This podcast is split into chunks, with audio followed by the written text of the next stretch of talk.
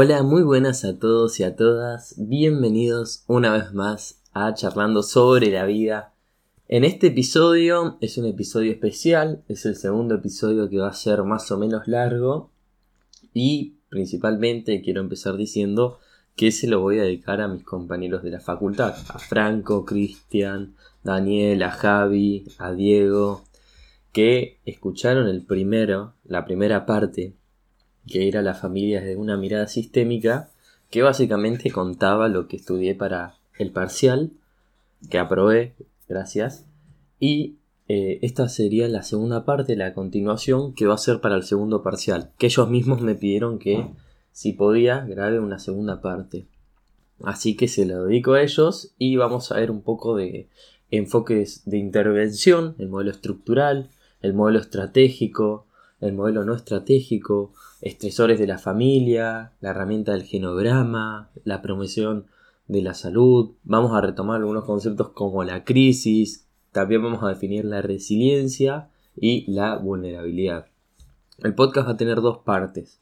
La primera parte va a ser una, una explicación más simplificada de estos temas y la segunda parte es una reexplicación pero más eh, compleja. Así que si, si solo les interesa la, la parte mínima, quédense hasta cuando diga que empieza la segunda parte, porque se retoma todo. Pero si les interesa saber en profundidad, con más, más contexto y, y eso, quédense. Así que nada, arranquemos. Bueno, tenemos y vamos a empezar hablando del enfoque estructural propuesto por Minuchin.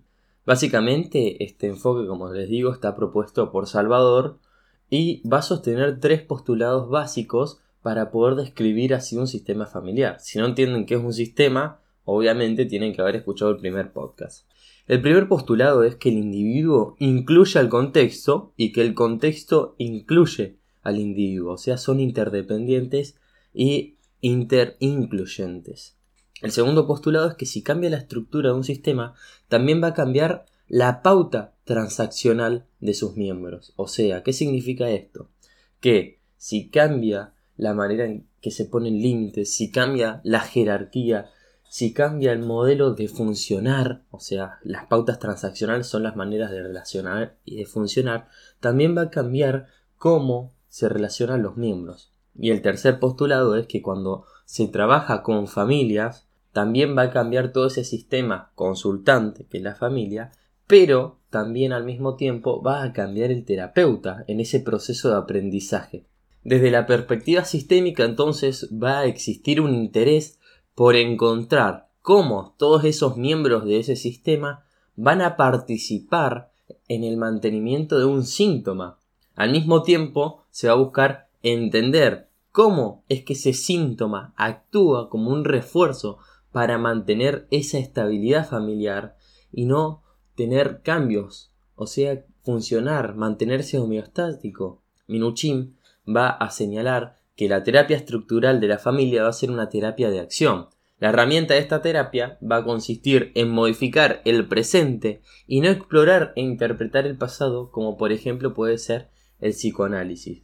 Minuchin también va a determinar varias etapas para el desarrollo de la familia de acuerdo en el criterio del crecimiento de los hijos, donde la familia va a tener que ir ajustándose a los cambios. Entonces los cuatro estadios son los siguientes. Primero está la conformación de la familia. Segundo está la familia con hijos pequeños.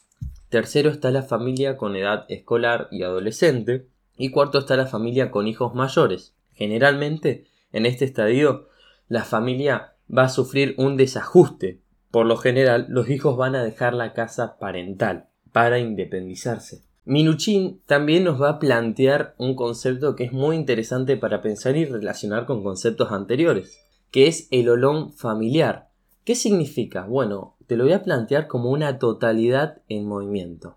Para Minuchin, la estructura familiar entonces es un olón familiar. Término olón se refiere a una totalidad, o sea, olos, y agrega esa finalización en on, para acentuar que está en constante movimiento. O sea que cada olón va a tener funciones y reglas que le van a ser específicas.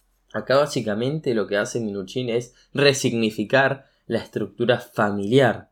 Entonces el olón va a estar puesto en términos de una totalidad que está en constante movimiento, que tiene sus reglas y tiene su propia estructura. Pero no se queda ahí, sino que va a distinguir distintos olones, porque hay distintos sistemas. Tenemos el olón individual, que puede ser la persona, que su función va a consistir en la identidad y en la diferenciación de cada sujeto, el olón conyugal o de la pareja, que va a ser el que favorece la intimidad, la contención, la sexualidad, el apoyo y la entretención, o sea, el entretenimiento de la pareja. Tenemos el olón parental, que va a abarcar tanto a los padres como a los hijos, y va a implicar el cuidado, el apoyo, la contención, el afecto, la dependencia, y también el enseñar a ser independientes. Y el olón fraternal, o sea, que va a comprender a los hermanos y va a permitir aprender a desenvolvernos con nuestros iguales, y a diferencia de ellos poder lograr nuestra individuación, nuestra propia identidad, separarnos del resto. Elementos para evaluar la estructura familiar, o sea, para poder evaluar estos olones. Primero que nada tenemos los límites, que estos pueden cambiar en cada familia y van a establecer cómo cada miembro puede actuar en cada olón, en cada totalidad que va cambiando. También nos va a otorgar un rol, va a haber demandas y los límites van a estar asociados con el tipo de familia. Los olones tienen límites o fronteras que separan a uno del otro y que pueden ser más o menos permeables en cada familia. Entonces los límites van a establecer quién pertenece y cómo participa cada uno de ellos en ese sistema. La función de los límites va a residir entonces en proteger la diferenciación de ese sistema de otros, y todo su sistema va a poseer también funciones específicas y va a plantear demandas específicas a sus miembros, y el desarrollo también de habilidades interpersonales que logran ese subsistema. Por otro lado, los conceptos de límites se van a relacionar de una manera íntima con los tipos de familia que están propuestos. Decimos que hay distintos límites dependiendo de los tipos de familias y bueno, hay dos extremos. No significa que esta descripción entre tu familia en una o en otra, por ahí sí, pero generalmente nos manejamos en un rango intermedio. Por un lado están las familias aglutinadas, en donde los límites son muy difusos o incluso demasiado permeables. En estas familias todos opinan acerca de todo, se involucran todos, pero no va a existir un ordenamiento jerárquico organizado. No se sabe dónde está el poder. Por otro lado, tenemos las familias desligadas, en donde los límites son demasiado rígidos, en donde la individuación de los olones va a ser decisiva. Por otro lado tenemos las jerarquías. ¿Y qué se va a entender por jerarquía? Bueno, la jerarquía consiste en una distribución del poder en cada sistema familiar. Son relaciones de poder, como decía Foucault, manifestadas también en distintas posiciones que cada miembro de ese sistema, de ese olón, va a ocupar en relación a los demás miembros del sistema. Por eso decimos que es una relación de poder en, en la distribución del mismo. Una de las metas de la terapia estructural, que es la que estamos comentando, es cambiar el vínculo jerárquico entre los miembros del sistema o de determinado olón. El modelo estructural va a tratar de ver entonces estos vínculos jerárquicos y puede modificarlos en caso de que sean disfuncionales. Acuérdense que no hay ni bueno ni malo, sino hay funcional y disfuncional. Y lo que hacemos como terapeutas, si estás estudiando, o incluso si te preguntas por qué vas a terapia, tiene que ver con reconfigurar, con reaprender, con cambiar lo que no nos funciona, lo que nos hace mal, por algo que nos haga un poco mejor. Después tenemos el concepto de alianzas. Las alianzas van a designar una afinidad positiva entre dos unidades del sistema. O sea, es una afinidad positiva entre dos personas, por ejemplo. Se ve como una unión positiva para obtener beneficio, pero sin dañar a terceros. Tenemos los triángulos. El triángulo va a tener tres lados, piensen ahí.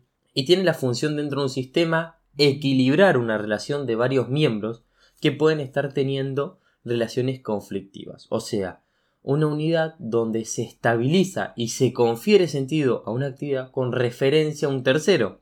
Cuando le diga el ejemplo ahora, van a entender, entenderlo más fácilmente. Un padre y un hijo se pelean por el auto.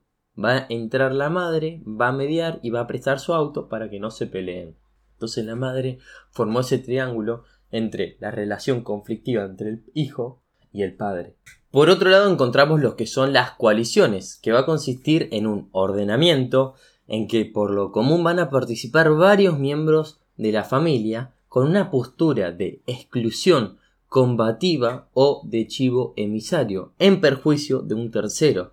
Por ejemplo, un padre y una madre se ponen contra un hijo. Eso es una coalición. Ya no solo es una afinidad, sino es un ordenamiento en los que varios, por lo menos dos o más, se ponen en una postura de combate, de mala onda, de decir que esa persona es la que hace mal a la familia a un miembro de la misma. Después podemos encontrar familias que vienen a consulta y Minuchin las va a clasificar en dos tipos. Tenemos por un lado las familias patológicas y por otra parte pueden llegar a consultar familias corrientes en situación de estrés y se corre el riesgo de considerarlas patológicas. En las familias patológicas podemos encontrar las siguientes características. Las coaliciones son estables, esto que hablamos de un ordenamiento de exclusión, de combate hacia un miembro de la familia por parte de dos o más, que se mantienen a lo largo del tiempo. Como decía, por ejemplo, la madre y el hijo ahora contra el padre o la abuela y el nieto contra la madre. La segunda característica que podemos ver son patologías de alineamiento que se va a referir a triangulaciones estables donde cada progenitor puede ser madre, padre, padre, padre, padre, madre, intenta que ese hijo o uno de los hijos que tengan, si es que tienen hijos, se ponga de su parte. Por ejemplo, uno de los padres duerme todas las noches con el hijo menor. Ahí se está generando una patología de alineamiento. Una noche no pasa nada, pero cuando es hábito, la función parental ejecutiva muy débil. Ninguno de los padres ejerce el poder. Esto puede traer varios problemas, o sea, la función ejecutiva, que implica que el que tiene el poder debe asumirlo y aplicarlo, es muy débil o incluso no se hace, entonces es muy difícil de marcar límites, de entender jerarquías acá. O por otro lado tenemos el excesivo poder de la función parental que generalmente va a llevar a la inhibición del desarrollo potencial de un miembro del sistema. Se debe recordar que la función parental va a implicar enseñar, pero también al enseñar se debe permitir gradualmente esa independencia. Aquí es muy difícil por ese poder. Y por otro lado tenemos la suborganización de la familia. Es otra patología del poder eh, que lleva a lo que se llama las familias caóticas, que es lo siguiente, uno de los miembros va a tomar el poder, después lo va a tomar otro, después otro. Entonces va a haber una confusión sistémica de quién es la persona que tiene el poder. En cambio, en las familias con situación de estrés que se pueden llegar a considerar familias patológicas, lo que se trata, o sea, lo que tiene que hacer el trabajo del terapeuta es de normalizar este sistema y que suelen consultar por los siguientes motivos ahora. Primero, por un contacto estresante de un miembro con fuerzas extrafamiliares. O sea, es cuando un miembro se ve afectado y se implica una necesidad de todos los miembros de acomodarse a esa nueva circunstancia. El problema no es esto, el problema aparece cuando las pautas de este contacto estresante con esta situación de estrés desencadenan un factor estresante de manera continua e indefinida. Por ejemplo, un hijo termina la relación con su novia, pero no se puede reacomodar ese sistema a esa pérdida. Por otro lado, tenemos el contacto de toda la familia con fuerzas extrafamiliares. O sea, se puede tratar, por ejemplo, de un cambio de domicilio, de un traslado, de un exilio o, por ejemplo, una depresión económica en el país. Acá el rol del terapeuta y lo que tienen que hacer es eh, ponerse en un rol de consejero y puede contactar nuevas redes de apoyo. Por otro lado, tenemos el estrés por momento transaccional de la familia. Por ejemplo, nace un hijo, un hijo inicia la adolescencia, hay la muerte de un miembro, un hijo se va de la casa, las pautas de comportamiento van a entrar en una crisis y se va a requerir una reorganización. El terapeuta puede funcionar acá como un apoyo, develando lo que piensa que le ocurre a ese sistema en ese momento de cambio, de transición. Y por último, pueden consultar por estrés por causas idiosincráticas. O sea, se va a tratar de situaciones propias de la familia Por ejemplo, una familia con hijos exitosos nace una hija con síndrome de Down o el padre empieza a sufrir Alzheimer. El terapeuta enseña, instruye, contacta con estas nuevas redes de apoyos y es también tiene que asumir un rol de educador, dar psicoeducación o también una terapia de red. Ahora hablemos de las técnicas de este modelo estructural que se van a agrupar en tres categorías. Primero tenemos las técnicas de reencuadre, que básicamente van a cuestionar el síntoma, van a incluir foco, intensidad, escenificación, van a implicar un desafío del síntoma a través de la técnica. El terapeuta va a poder señalar momentos específicos en los que quiere resaltar una pauta de interacción específica de cada sistema. Por otro lado tenemos las técnicas de reestructuración, en las que el cuestionamiento ahora va a estar en la estructura, va a incluir fijación de fronteras, el desequilibramiento y la complementariedad.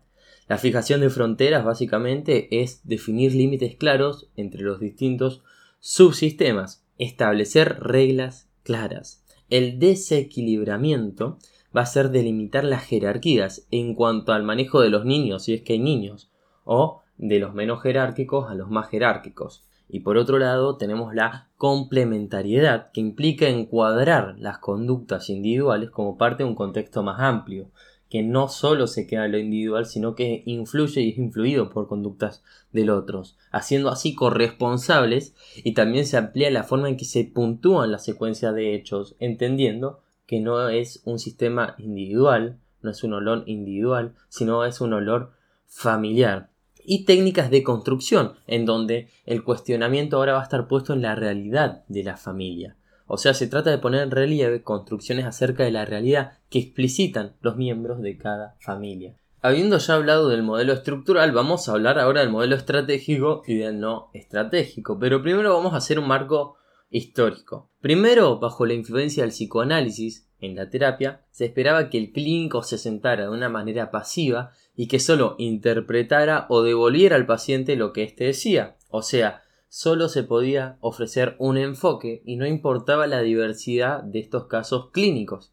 El enfoque pasivo hizo que la profesión clínica se pierda de muchas estrategias terapéuticas que también resultaban eficaces. La terapia estratégica no va a ser solo un enfoque o una teoría particular, sino que son varios tipos de terapia cuyo denominador común es que el terapeuta asume responsabilidad de influir directamente en la gente. ¿Qué es un modelo? Bueno, un modelo básicamente es la forma de intervenir, cómo interviene el terapeuta.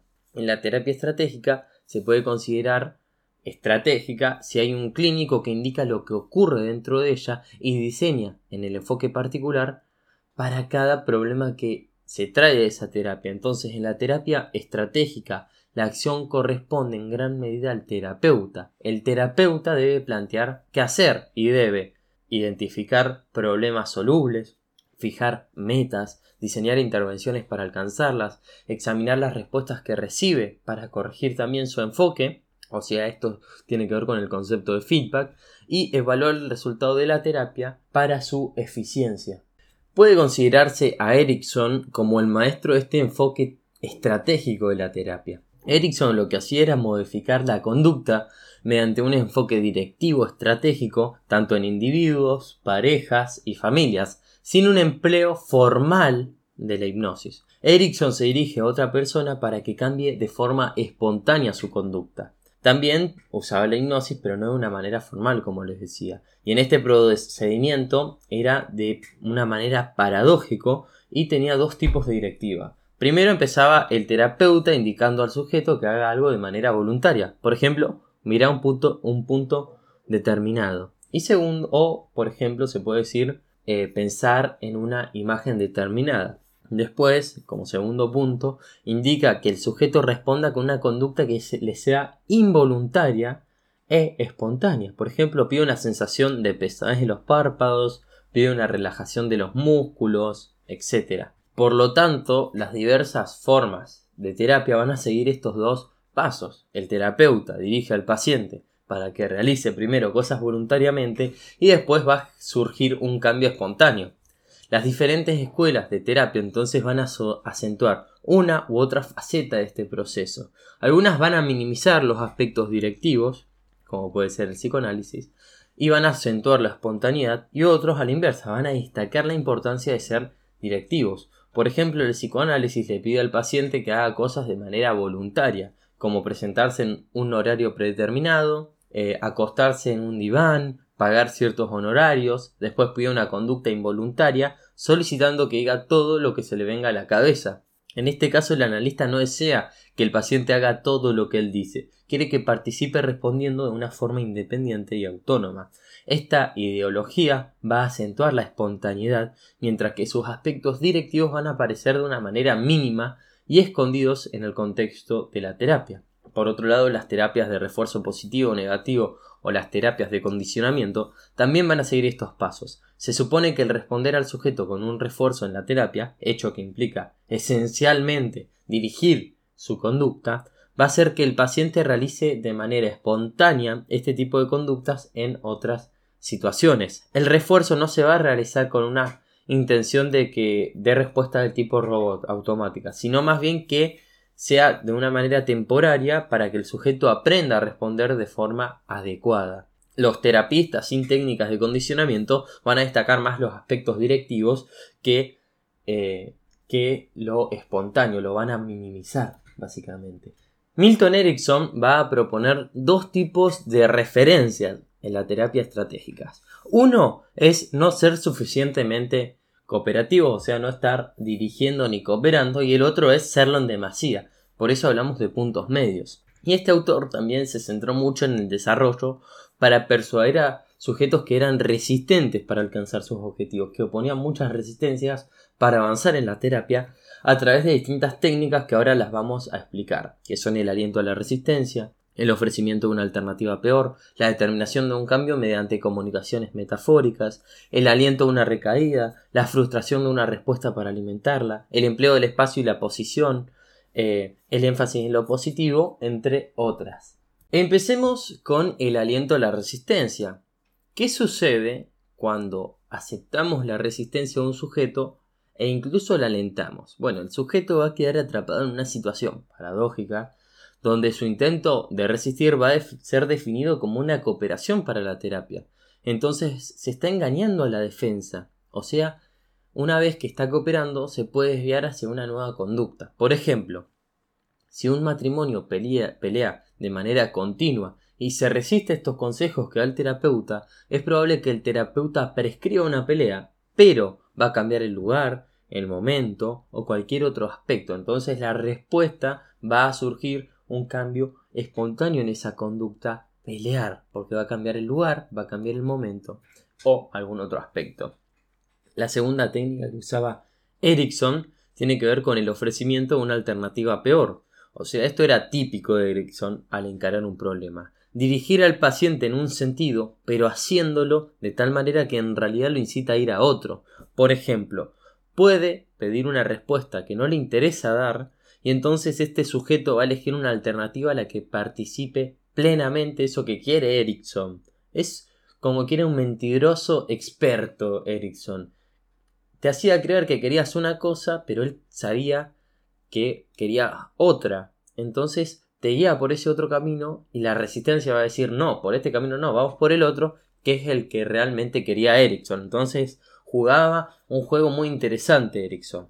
Bueno, eh, por ejemplo, si Erickson quiere hacer que el sujeto responda con amnesia, con, con olvido, puede pedirle que olvide algo que prefiera recordar. Entonces, como una alternativa, el sujeto va a olvidar en forma más completa y plena otro recuerdo. Tenemos la determinación de un cambio mediante la comunicación metafórica. ¿Qué es esto? Cuando un sujeto se resiste a las directivas del terapeuta, es posible encarar este problema comunicándose en términos de una analogía o de una metáfora. Por ejemplo, si el sujeto se resiste a A, el terapeuta puede hablar de B, siempre que A y que B estén relacionados de una manera metafórica, metafórica o análoga, Muchos aprendizajes, por ejemplo, se pueden dar a través de, metáforas, de paradojas, de cuentos, de fábulas, de todo este tipo que se hace una analogía. Entonces el sujeto va a hacer espontáneamente esta conexión y va a responder de una manera adecuada. Por ejemplo, si un matrimonio presenta conflicto en las relaciones sexuales, puede elegir un aspecto de su vida que guarde una analogía con sus relaciones sexuales como una manera de modificar al mismo tiempo estas conductas sexuales. Aliento a una recaída. Cuando un paciente está mejorando con demasiada rapidez, se puede prescribir una recaída. A veces un paciente sigue todas las directivas al pie de la letra y entonces no queda claro quién está a cargo de lo que sucede. Si un paciente tiene demasiada cooperación y extensiva rapidez, va a ser probable que un terapista estratégico del tipo ericksoniano diga y prescriba una recaída. Para evitarlo, el terapeuta va a aceptar esta mejoría y le va a prescribir esta recaída, como decimos. Puede decirle, quiero que vuelvas hacia atrás y te sientas mal como la primera vez, porque quiero ver si hay algo de esa época que vos querés recuperar. Entonces cuando la prescripción se realiza de una manera eficaz va a impedir la recaída, dado que la única manera del que el paciente resista es no tener la recaída y seguir mejorando. Después tenemos la frustración de una respuesta para alentarla, en donde se le va a indicar al sujeto cierta manera de comportarse y cuando el sujeto comienza a cumplir con la indicación, va a cortar la respuesta y va a pasar a otra área, entonces, cuando el terapeuta retome esa directiva original, el sujeto va a responder mejor. Por ejemplo, un marido que no quiere asistir a terapia con su esposa se va a rehusar a ir. Entonces Erickson ve a la esposa sola y tiene una entrevista y en la entrevista menciona algo que sabe que el marido va a sentir y va a agregar al final de la frase supongo que su marido está de acuerdo con esto. Entonces, una vez que la esposa le cuenta al marido, el marido asiste a terapia con el fin de poner las cosas en su lugar. Otra técnica que solía usar Erickson era el empleo del espacio y la posición. En la entrevista Erickson era consciente de cómo se puede modificar la conducta de cada miembro si se cambia esa orientación espacial. Entonces lo que hacía era tender a desplazar a los miembros de la familia indicándoles que cambian de sillas y disponiendo diferentes combinaciones en el consultorio. Este desplazamiento espacial suele impedir que otros se entrometa en la conversación y obliga al paciente a adoptar un punto de vista más objetivo e incluso nuevo. Por ejemplo, puede enviar afuera a alguien de la habitación, en este caso puede sacar al padre de la silla, colocar a la madre de una manera temporal y dar la siguiente directiva. Mientras estés sentada en donde estaba tu marido, podés pensar con claridad y verme como él me ve. Después tenemos el énfasis en lo positivo. El terapeuta debe tender o debe tener una tendencia a destacar lo que hay de positivo en la conducta de una persona. Esto se basa principalmente en el supuesto de que cada persona va a tener un deseo natural de crecer y que el paciente coopere más si se les destaca aspectos eh, positivos que negativos. También desde la terapia estratégica, en lugar de suponer que el aire, por ejemplo, es algo hostil, que debe ser traído a la superficie, se supone que el sujeto va a, tener fuerzas positivas que van a liberarse en beneficio del desarrollo de la persona. Por ejemplo, cuando trabaja con las familias o parejas, no se centra en los desafortunados modos de tratarse mutuamente, en esas pautas interaccionales negativas, sino más bien va a centrarse en los aspectos positivos de la relación para poder así ampliarlos. También usaba la ampliación de la desviación. En la terapia estratégica primero se trata de alcanzar una pequeña respuesta, sea, una pequeña meta, y luego se construye sobre ella, ampliando hasta lograr la meta final, la meta meta, diría yo. Se busca un pequeño cambio y después se se emplea para expandirlo. Ejemplo, en el campo de la terapia familiar se puede elegir un aspecto del sistema y provocar una desviación que después sea alentada y ampliada hasta que el sistema se desestabiliza, tenga una crisis, por lo tanto venga un cambio y venga una reorganización según una nueva serie de pautas más funcionales. Por otro lado, también usaba la amnesia y el control de la información. Es frecuente que los terapeutas familiares procuren alentar una comunicación fluida entre los miembros de la familia, sin centrarse en el afecto, o sea, en las emociones o en la compresión, pero en general no hace esto sino trata de tener el control de la información, fórmulas directivas separadas que más tarde van a terminar en un encuentro y en una comunicación franca, sincera. Se permite que los miembros intercambien cierta información, pero no otra, controlando paso a paso este proceso hasta alcanzar una meta que se perseguía. ¿Cómo lograba esto Erickson? Bueno, en principio solía tener y ver a un miembro de la familia o a los miembros en entrevistas separadas y cuando los reúne le gusta organizar lo que se va a decir y cómo se va a decir, de modo que los sucesos tengan una orientación hacia esos objetivos planteados peculiares de ese sistema. A veces ve a una esposa y le da ciertas directivas y más adelante ve al marido y le da otras distintas. Entonces, en, un primer momento, Erickson educaba al paciente para olvidar, o sea, para la amnesia, y luego influye de, de, de una manera, de un modelo sistemático sobre la manera que recordaba, por ejemplo, un trauma. Gran tipazo el de Erickson, la verdad. Mirá las técnicas que utilizaba. Por otro lado tenemos la terapia no estratégica y vamos a centrarnos en la escuela de Milán. Pero hay que saber que una de sus creadoras y máximas exponentes es Mara Selvini Palazzoli, que murió en el 99. Fue una psiquiatra italiana, fundadora justamente de la teoría sistemática o de la escuela sistemática de Milán. Eh, la escuela de Milán eh, se centró en el estudio de familias rígidas o llamadas también de transición psicótica, generalmente con problemas típicos de trastornos psicóticos o anorexias. Y tenían los siguientes postulados. Las familias cambian y evolucionan de una manera continua y su estabilidad es solo aparente. ¿Qué quiere decir esto? Que la familia, los olones, están en constante cambio y evolución pero que esa estabilidad que parece estar en realidad es solo una ilusión aparente. La segunda premisa que tienen es que la disfunción va a aparecer en los puntos de transformación natural cuando el sistema resulte incapaz de saltar a una nueva modalidad de funcionamiento. O sea, en ese ciclo vital de la familia va a llegar un momento eh, en que el sistema no puede saltar a esta nueva modalidad, no puede cambiar. Entonces ahí va a aparecer la disfunción. Eh, entonces también plantea que el terapeuta no puede ser directivo porque ignora cuál será o cuál debería ser esa evolución o el curso futuro de una familia determinada. Y después hay tres aspectos innovadores que trajo esta escuela que son los siguientes. Primero, hay una ampliación del campo de observación del fenómeno y el objeto de estudio dejó de ser el individuo para pasar a ser un grupo con historia. El segundo es que se utilizó un contexto profesional como un ámbito de investigación y la investigación y terapia no entraban en contradicción sino confluían. Y tercero, se trabajaba en equipos. Eligieron como modelo de trabajo el enfoque sistémico. Primero el terapeuta va a coordinar la sesión, va a adoptar el modelo circular sistémico y va a evitar la contaminación de los modelos lineales. Esto también lo tocamos en el anterior podcast. O sea, la causalidad lineal va a ser cuando A causa B y entonces surge C. Por ejemplo, el paciente ve como víctima o chivo emisario una familia patológica y no una disfunción general sistémica. 2. Va a haber un abandono de las técnicas explicativas del terapeuta, entonces deja de ser un pedagogo para ahora tomar un rol de provocador del cambio. Al cal cambio desde esta escuela va a ser visto de la siguiente manera. Solo del desorden puede nacer un nuevo orden. Y acá va a haber dos momentos en el cambio. El primero va a ser un momento de sorpresa, de desorientación, de perplejidad y parálisis, o sea, una fase del desorden o desorganizativa. Y por segundo, tenemos una construcción de un nuevo orden o una nueva coherencia de las creencias y conductas, que es la superación de la crisis.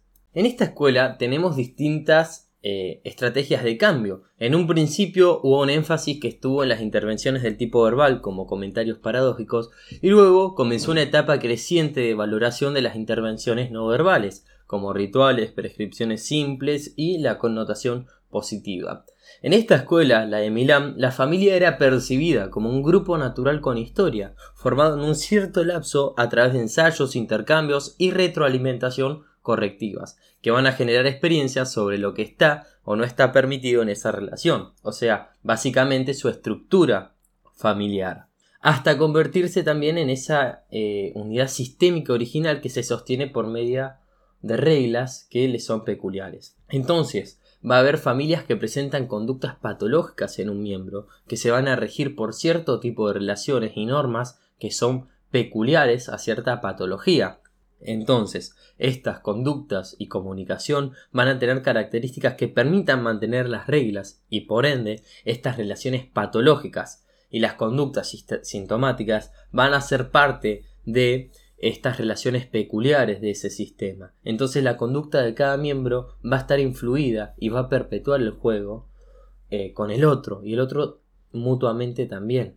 También existen sistemas con miembros esquizofrénicos, en donde todos los miembros han sentido que se les comunicaba algo que habían hecho que no era exactamente así, no es del hacerlo esquizofrénico. El mensaje esquizofrénico lleva a la paradoja extremista de la sustitución del hacer al ser. Y la frase que se puede encontrar acá es, no es que no haces como deberías hacer, es que no es como deberás hacer. O sea, se meten con el ser de la persona y no con, con la conducta, se meten más profundo. Entonces las familias rígidas eh, van a ser aquellas familias en donde todo cambio va a provenir del interior o del exterior y va a ser advertido como una amenaza al, al sistema y el sistema va a reaccionar como respuesta con rigidez. Aún los cambios reales van a ser absorbidos por este juego dominante de la familia, al hacer deslumbrar también la irrupción de un juego, de una pragmática de ciertas conductas que van a reforzar continuamente ese juego. Bueno, pero ¿qué es este concepto de juego que ocupa la escuela de Milán? Bueno, lo que es el juego va a ser lo que se diagnostica, o sea, lo enfermo va a ser el juego familiar que está jugando esa familia, que va a ocupar un lugar entre las secuencias, o sea, una interacción que se repite en un intervalo corto de tiempo, y el mito que va a consistir en reglas que van a estar sistematizadas. O sea, todos los miembros de ese sistema familiar van a obedecer las reglas del juego, y el juego se va a perpetuar a través de amenazas, entre las que están más potentes, eh, que son más difíciles de cambiar, y si se rompen es probable que algún miembro de la familia se separe y deje este campo. Entonces para comprender el juego se debe observar que todo lo que aparece en estas familias como un efecto pragmático de jugadas. Todas las conductas son una jugada, una forma de accionar en ese juego, que al mismo tiempo van a provocar contrajugadas al servicio de ese juego y de la perpetuación del mismo. Por otro lado tenemos las técnicas de intervención de la escuela de Milán, que son las siguientes. Primero tenemos la connotación positiva, donde la intención va a ser prescribir el síntoma y dado que no se puede prescribir lo que se critica, como decíamos, va a surgir una estrategia en la cual el síntoma y las conductas eh, familiares van a ser prescriptas de una manera positiva. Por otro lado tenemos los rituales familiares que van a ser útiles para deslumbrar esos mitos. Los mitos van a ser convicciones que el grupo comparte. Estos van a dictar el tipo de relaciones que se establecen entre los miembros de la familia entre sí, los atributos y los papeles que van a tener cada uno de ellos. Y la prescripción paradójica. Dentro de la terapia también es llamada la contraparadoja y va a colocar a la familia en una posición donde haga lo que haga a partir de ese momento va a estar bien, lo que va a generar culpa en los padres. También va a tomar ciertas hipótesis o sea, ¿qué son? Van a inventar hipótesis los terapeutas que puedan explicar este síntoma. Se van a basar en la circularidad, por ejemplo, a través de preguntas de antes y después. Entonces puede preguntar una terapia ¿Cuándo se peleaban más? ¿Antes o después del divorcio? O a los hijos preguntas hipotéticas. Si tus padres se divorciaran, ¿con cuál de ellos te irías a vivir? Después también se posicionan desde la neutralidad, que va a implicar una actitud apacible, respetuosa del terapeuta durante esa entrevista, en contraste con la sociabilidad que hay en otras escuelas. O sea, la neutralidad va a ser esa capacidad de evitar alianzas con miembros de la familia, de evitar juicios morales, de resistir a todas esas trampas y enredos lineales. Y también eh, esta escuela cambia el verbo de ser por el verbo de mostrar. Entonces lo patológico en esta escuela va a ser el juego familiar, y esto va a servir también para regular y re-reglar, o sea, volver a poner las reglas de funcionamiento de este sistema que se ha consolidado a lo largo de varios años. tiene dos puntos de, eh, de la terapia. Primero está la evaluación, que tiene que ver que se hace a través de las preguntas, con preguntas triádicas, clasificatorias, explicativas, acerca de alianzas o hipotéticas, y en segundo punto tenemos la intervención, que no va a ser directiva, pueden ser intervenciones cognitivas como la redefinición y la connotación eh, positiva, o las intervenciones conductuales que son prescripciones paradojales o directas, o también se pueden tener prescripciones de manera ritualizada. Bueno, me tomó 40 minutos aproximadamente explicar los tres modelos, el estratégico, el no estratégico y el estructural. Ahora vamos a hablar de los conceptos que les dije al principio, que son vulnerabilidad, resiliencia, etc. La vulnerabilidad va a poder definirse como la capacidad disminuida de una persona o de un grupo de personas para anticiparse, hacer frente y resistir los efectos de un peligro que le es natural o no natural, causado por la actividad humana, y para recuperarse también de los mismos. El hecho no va a ser un hecho traumático en sí mismo, sino va a depender de la atribución de significado que le otorgue ese perceptor. Por lo tanto, la vulnerabilidad va a consistir en una eh, noción subjetiva.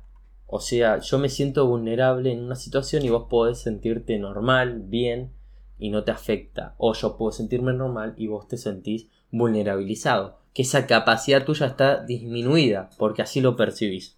Por otro lado, tenemos la actitud resiliente, que tiene que ver con una tendencia comportamental de ciertas personas frente a situaciones que son adversas. O sea, estamos hablando de un comportamiento a situaciones adversas. O sea, ante situaciones incómodas que van a requerir de un esfuerzo tanto emocional, cognitivo, conductual, que va a ser también eh, resultado de una confluencia de distintos factores como epigenéticos, inconscientes, interaccionales, cognitivos, emocionales, bioquímicos, neurológicos, que se van a mancomunar, o sea, se van a juntar en una actitud resiliente, se van a dar resultado de una actitud resiliente hacia, hacia esa vida que intenta eh, superar esa situación que se tornó traumática. Entonces, eh, tenemos que saber que esta mm, actitud resiliente no es un acto de voluntad, sino es una construcción que demanda de muchos factores. Entonces, en la terapia, como terapeutas, el primer factor que debemos intervenir va a tener que ver con un factor cognitivo, ya que subyace en la manera en que esa persona, en que ese sistema o incluso esa familia va a atribuir significado. Y el segundo que tenemos que trabajar es en la interacción, porque si es una familia hay que ver cómo percibe cada uno esa situación. Después tenemos el contexto, que el contexto no solo está impactado por las situaciones críticas y estresantes, sino también va a haber una serie de químicos a nivel biológico que van a actuar como interruptores que activan o desactivan los genes individuales. Por ejemplo, hay factores ambientales que pueden ser obstáculos o ayudas para la cura, que consisten en costumbres y hábitos, como pueden ser el tabaquismo, el deporte, las drogas, el alcohol, fumar, o las formas de alimentarse incluso, el estilo de crianza que tuvo el niño, de niño, o el, eh, la manera de relacionarse que tiene, que también tienen un impacto sobre los genes. Hablemos ahora un poquito del apego y la resiliencia. El apego no solo se desarrolla en el humano, sino también en otros mamíferos. El establecimiento de este primer vínculo va a ser fundamental para la seguridad de ese niño, pero también va a ser una futura seguridad del adulto. Por lo tanto, el apego va a demarcar la dinámica de largo plazo de esas relaciones entre los seres humanos. Las figuras de apego no solo están en nuestra infancia y por eso se refiere también a tutores de resiliencia, que ellos son en general personas que van a provocar una especie de renacer del desarrollo psicológico tras una situación eh, vulnerable, o sea, tras un trauma. Los tutores de resiliencia tienen que ver con una red de interacciones y un rol que puede tomar, por ejemplo, en este caso el terapeuta, como tutor de la misma, y no como un acto de voluntad, sino como un aprendizaje que se va construyendo. Entonces hay que saber que el apego va a ir sentando esas bases de formación del yo, o sea, aprendemos a comportarnos, a atribuir significados, a sentir emociones. El apego entonces como una forma en que se nos educa para poder transitar el mundo, es una herramienta que puede ser más funcional o que puede ser más disfuncional. Eh, la resiliencia también va a tener que ver con la dotación de herramientas. Entonces la manera en que nos apegamos, la manera en que somos resilientes va a consistir mucho en nuestra infancia. También tenemos que entender que los episodios traumáticos van a tener una intensidad disruptiva en la que el sujeto que vive esa situación y la percibe así no va a poder procesar la información. Entonces lo único que podemos hacer por la salud desde la terapia sistémica y también como terapeutas es la promoción de la salud. Es entender que no todos somos resilientes en todos los momentos. Bueno, ¿qué es la promoción de la salud? Es un concepto que saqué ahora de la OMS que constituye un proceso político y social global que va a abarcar acciones dirigidas a modificar condiciones sociales, ambientales, económicas, con el fin de favorecer ese impacto positivo en la salud tanto individual como colectiva.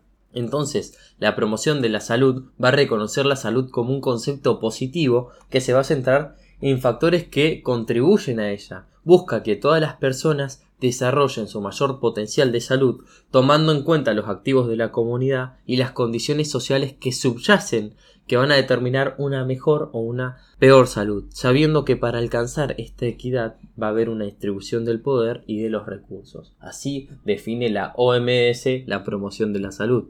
Entonces nosotros como terapeutas tenemos que pararnos desde acá, desde esta mirada, donde se incluye un todo, en donde hay una centralización en lo positivo, en donde se entiende como un proceso que también es político, que es social, que hay cosas que se pueden cambiar y hay cosas que son sistemáticas. Después está el rango de la enfermedad que tiene que ver con el curar, con el aliviar, con el promover remisiones, con el reducir recaídas y prevenir el primer episodio.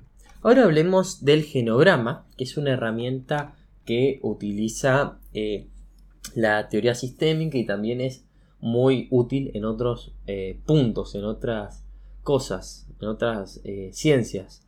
El genograma es un diseño de un árbol ramificado para conocer de forma gráfica lo que es la constelación familiar. Su construcción depende de un diseño gráfico, de la estructura familiar, que va a tener cierta simbología y también nos va a brindar mucha información. Si están ahí en el celular, les digo que mientras escuchen vayan a Google y busquen imágenes de genograma o simbología del genograma para que entiendan un poquito más, ya que los dibujos son difíciles de pasar a palabras.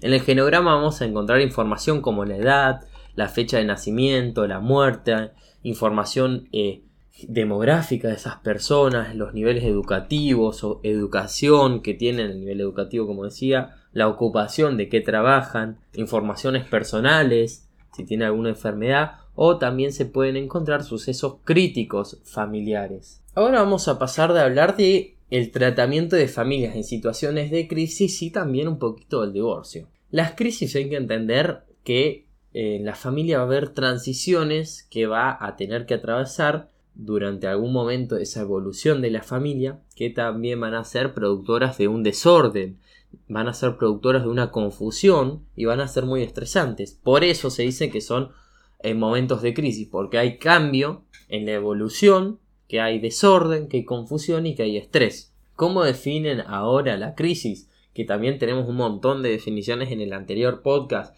que te digo, si querés entender a pleno este, escucha primero el otro y después volver a este. Bueno, primero la va a definir como un estado de cosas en el que es inminente un cambio decisivo en un sentido o en otro, o sea, un punto de bifurcación, bifurcación digo, que se va para un lado, para otro o incluso otro, o sea, pero hay que tomar un camino. Las crisis va a ser un punto de ese viaje familiar en el que las cosas o mejoran o empeoran, porque va a haber un reordenamiento.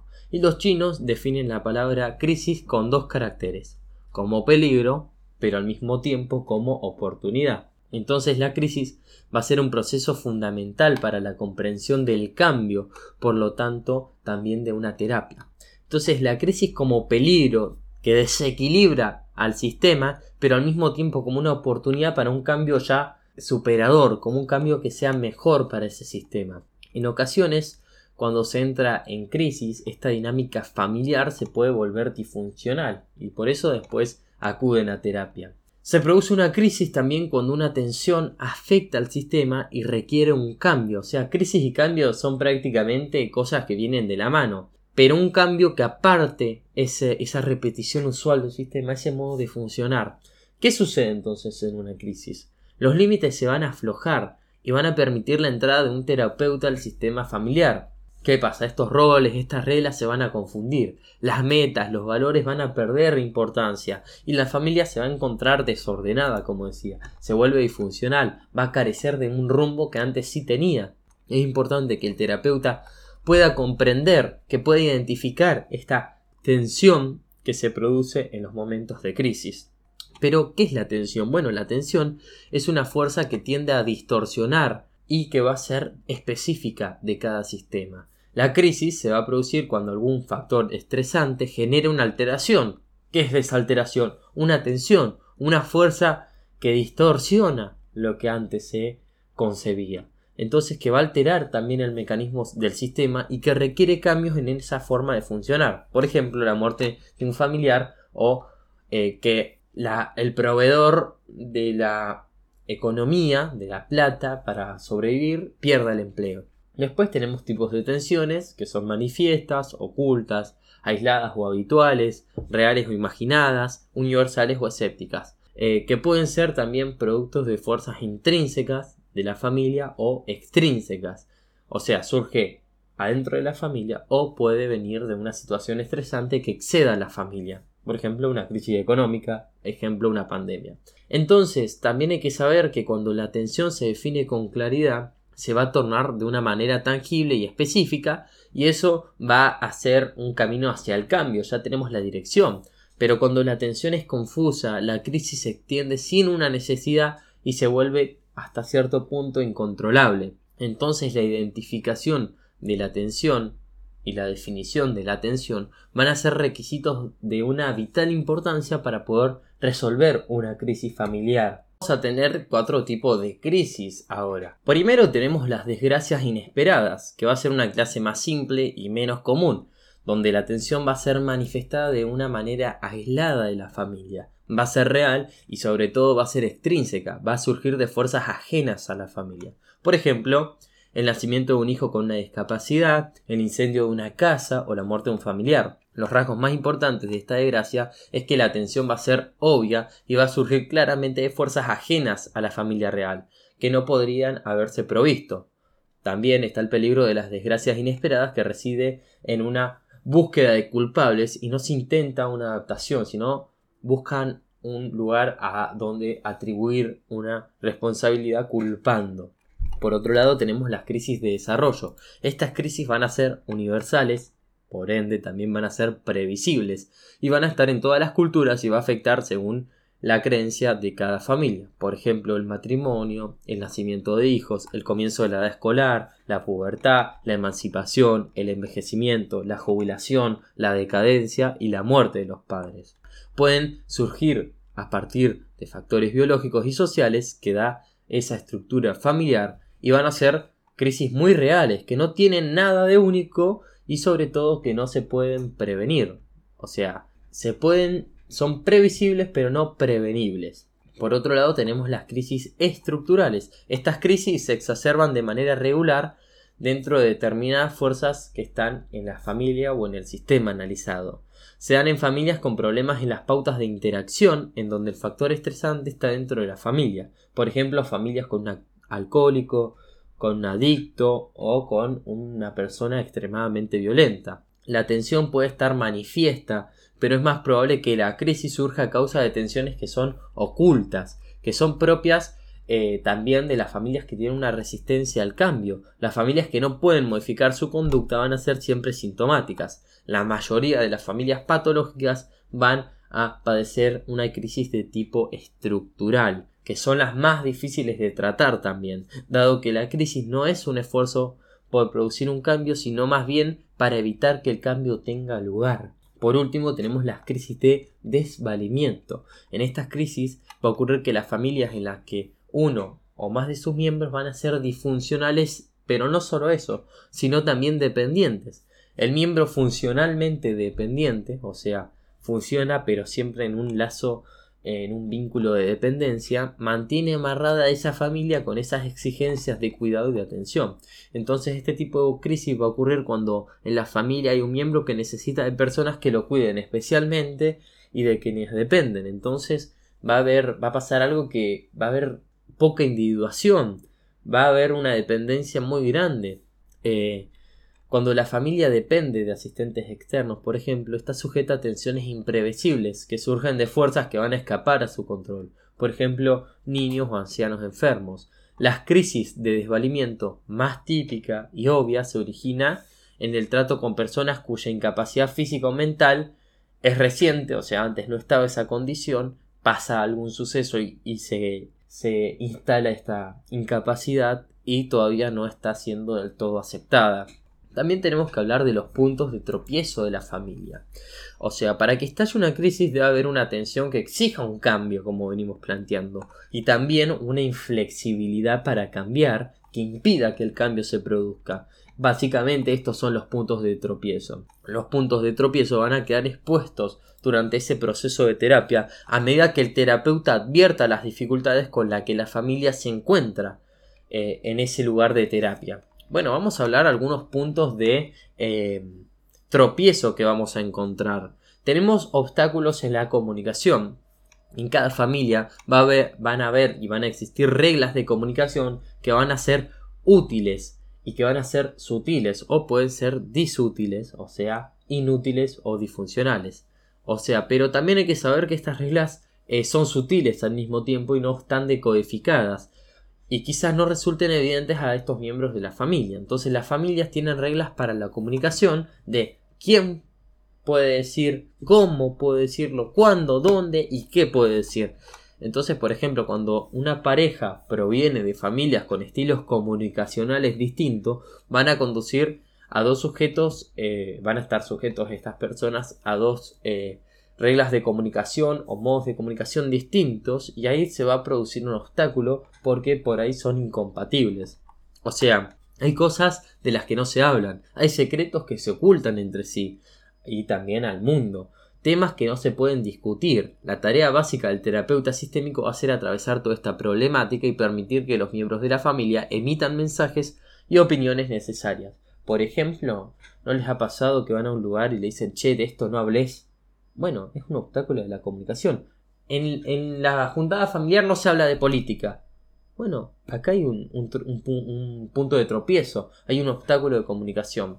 Por otro lado tenemos el obstáculo de la intimidad. La terapia familiar va a alentar a la intimidad, va a alentar un nivel de intimidad que las familias no van a estar acostumbradas a tolerar de una manera fácil. En este sentido va a haber familias que toleran esa proximidad y otras que toleran las distancias. La atención puede resultar tan baja que quizás nadie se sienta involucrado en la vida de nadie del otro miembro. El problema va a ser justamente cuando hay un nivel alto de tensión que todos se excluyen con todos, no va a haber intimidad y sobre todo no va a quedar claro dónde comienza cada emoción y dónde surge cada problema. Por otro lado, nos podemos encontrar con obstáculos para los roles. Todas las familias van a asignar roles a sus miembros. Los roles pueden ser funcionales, como el que sale a trabajar, alguien que se encarga de la comida, otro que se encarga de limpiar la casa, o emocionales, el chico chistoso, el complicado, el que llorón, estos son roles que determinan quién hace cada cosa en, el sistema.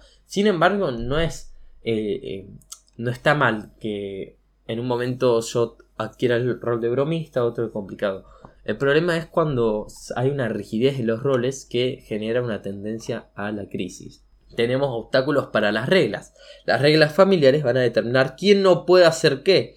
Surge una tendencia a la crisis cuando las reglas prohíben a la familia ciertas funciones eh, como sociales o que formen parte del mundo. Entonces, cuando estas reglas sistemáticas, inconscientes por ahí, eh, infieren con la normal socialización de un individuo y el desarrollo del sistema familiar, se van a tender a generar crisis. Esto sucede cuando las reglas son más rígidas, por ejemplo, en familias que se sienten distintos al resto. Familias que forman partes de grupos minoritarios, étnicos o religiosos, eh, refuerzan esa identidad estrechando las reglas. Entonces algunas familias a veces aparecen a operar en esta estructura, sin programas, sin reglas, sin normas. Acá lo que debe lograr el terapeuta es que se flexibilicen estas reglas y no sean ni tan rígidas ni tan eh, flexibles o digamos débiles. Después tenemos obstáculos de la historia familiar. Cada familia va a tener ciertos temas que nunca fueron resueltos y se van a guardar como un depósito. Es, como algo que se acumula hasta que explota. Son temas relacionados con secretos, con mitos, con misterios de la historia familiar. Estos conflictos pasados van a entrar en dos categorías, los que son secretos o se tapan con mentiras y los que son abiertos o separados. Por lo general los secretos implica que se ha quebrado alguna regla en el pasado y se esconde a través de la mentira eh, y, se interviene con mucha energía para poder eh, mantener ese secreto de esa historia familiar. Después tenemos obstáculos en las metas. Todas las personas tenemos distintas clases de metas, y no solo a las personas, sino a los sistemas, tanto metas económicas, metas emocionales, metas académicas, metas vocacionales. En el mejor de los casos nos adaptamos, eh, adaptamos las metas a la realidad. El problema está cuando tratamos de adaptar la realidad a eh, metas fijas. Entonces esa ambición y esa aspiración se va a convertir en un punto de tropiezo en el sistema, cuando no se puede abandonar una meta que es inalcanzable o idealista. Y por último tenemos los obstáculos en los valores. Estos obstáculos de la familia se van a aferrar a creencias y su sistema de valores y sin cuestionarlos nunca. Entonces las familias se van a ir construyendo en una estructura que va a responder a ciertas pautas de interacción. Y si estas no son funcionales para la familia, se pueden cambiar. Entonces, eh, los valores van a adquirir una importancia fundamental para la identidad de esa familia.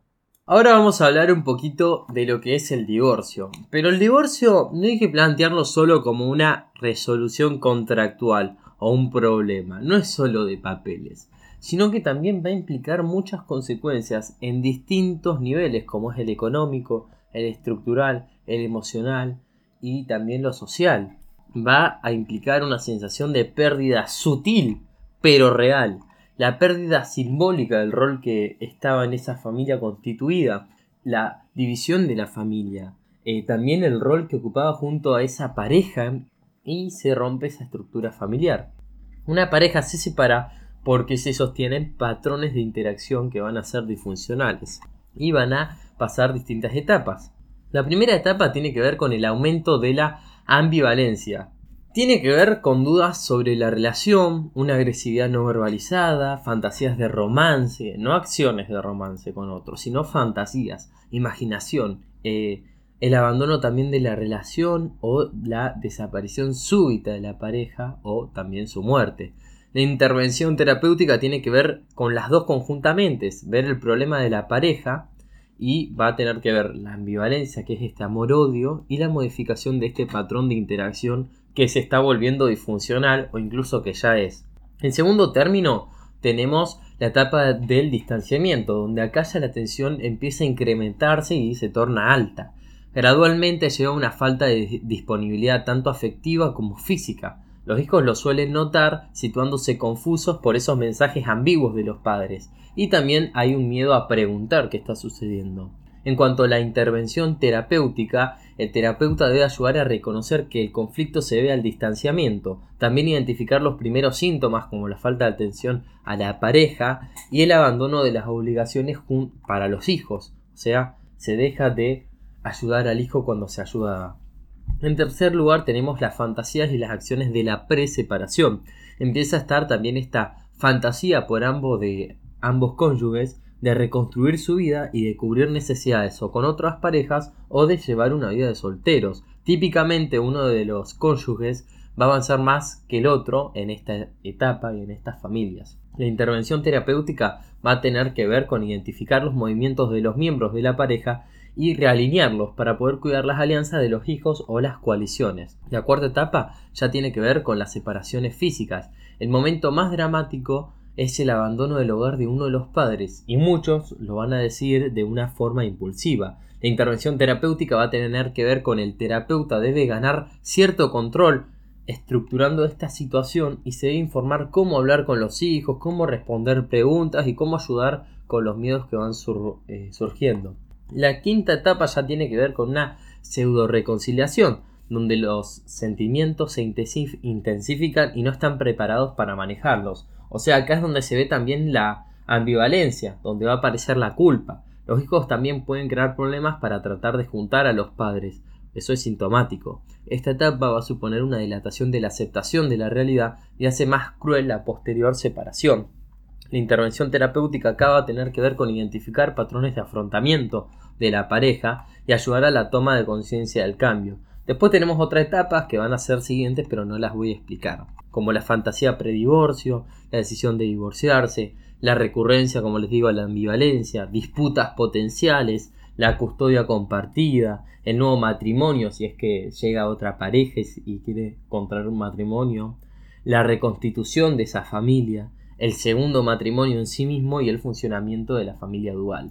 Después hay otro autor que va a plantear otras eh, etapas que van a ser a grandes rasgos. Primero tiene que ver con la ruptura marital. El divorcio no es término eh, o sinónimo de fracaso, sino que puede ser también un paso valiente para corregir errores y volver a encarrilar proyectos individuales que fueron dejados de lado o de familia también. El segundo tiene que ver con un periodo intermedio o de confusión de recuperación, que es cuando la pareja culmina la separación, no estamos hablando de divorcio todavía, eh, y la primera sensación es que todo ha terminado. Una característica que define y aqueja a la persona separada es un estado de confusión que se traduce en ansiedad, en ambivalencia anímica, un día estoy bien, otro mal, y también un sentimiento fuerte de soledad. En tercer punto ya es la creación de una nueva relación. Lo primero va a ser estar disponible, o sea, va a hacer todo un trabajo para poder crear una nueva relación eh, tras esa recuperación de la pérdida de ese primer matrimonio y también tiene que estar dispuesta a eh, asumir un nuevo compromiso. La cuarta etapa tiene que ver con conceptualizar y planificar el nuevo matrimonio y familia. Dice conceptualizar y planificar, darle un concepto, un marco y darle una dirección. La nueva relación debe complementar que todo el sistema va a entrar en una aventura que puede también eh, generar miedo o generar euforia y se debe respetar también el tiempo necesario para el ajuste de todos los miembros. Acá es muy importante que los ex esposos eh, ayuden a la reestructuración y cooperen.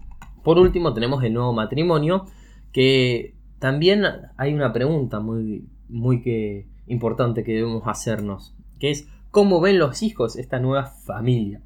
Pueden verse como una única familia sin divisiones que los hijos se vean pertenecientes a las dos familias y se sitúen en ambas o que se queden en el medio y no están en ninguna familia. Hay que saber que la restitución eh, de estas familias, el modo de intervenir va a consistir en cinco pasos que también son en todas las familias, pero es importante saberlos. Está el de reunir a los miembros útiles de la familia, el definir objetivos y planificar el tratamiento, abordar estas pautas que están siendo disfuncionales, ayudar a la familia a crear un nuevo orden, organización y mantenimiento y por último terminar la terapia. Bueno, por fin puedo decir que hasta acá es la primera parte. Entonces, ahora eh, les digo que los que no les interesa profundizar más, se vayan y hayan aprendido mucho, o si quieren quedarse están más que invitados, pero ahora vamos a retomar todo lo que tratamos hasta ahora de una manera más profunda, o sea, vamos a reverlo darle más contexto, darle más conceptualización y poner un punto final. Esto es más que nada para mis compañeros eh, que cursan conmigo esta materia, si están perdidos, tengan una herramienta más. Así que arranquemos. Bueno, retomemos el texto de la vulnerabilidad, de la resiliencia, y vamos a empezar diciendo que la familia es la matriz de las sociedades humanas. En ella se van a gestar las mayores posibilidades de hacerle frente a diversas adversidades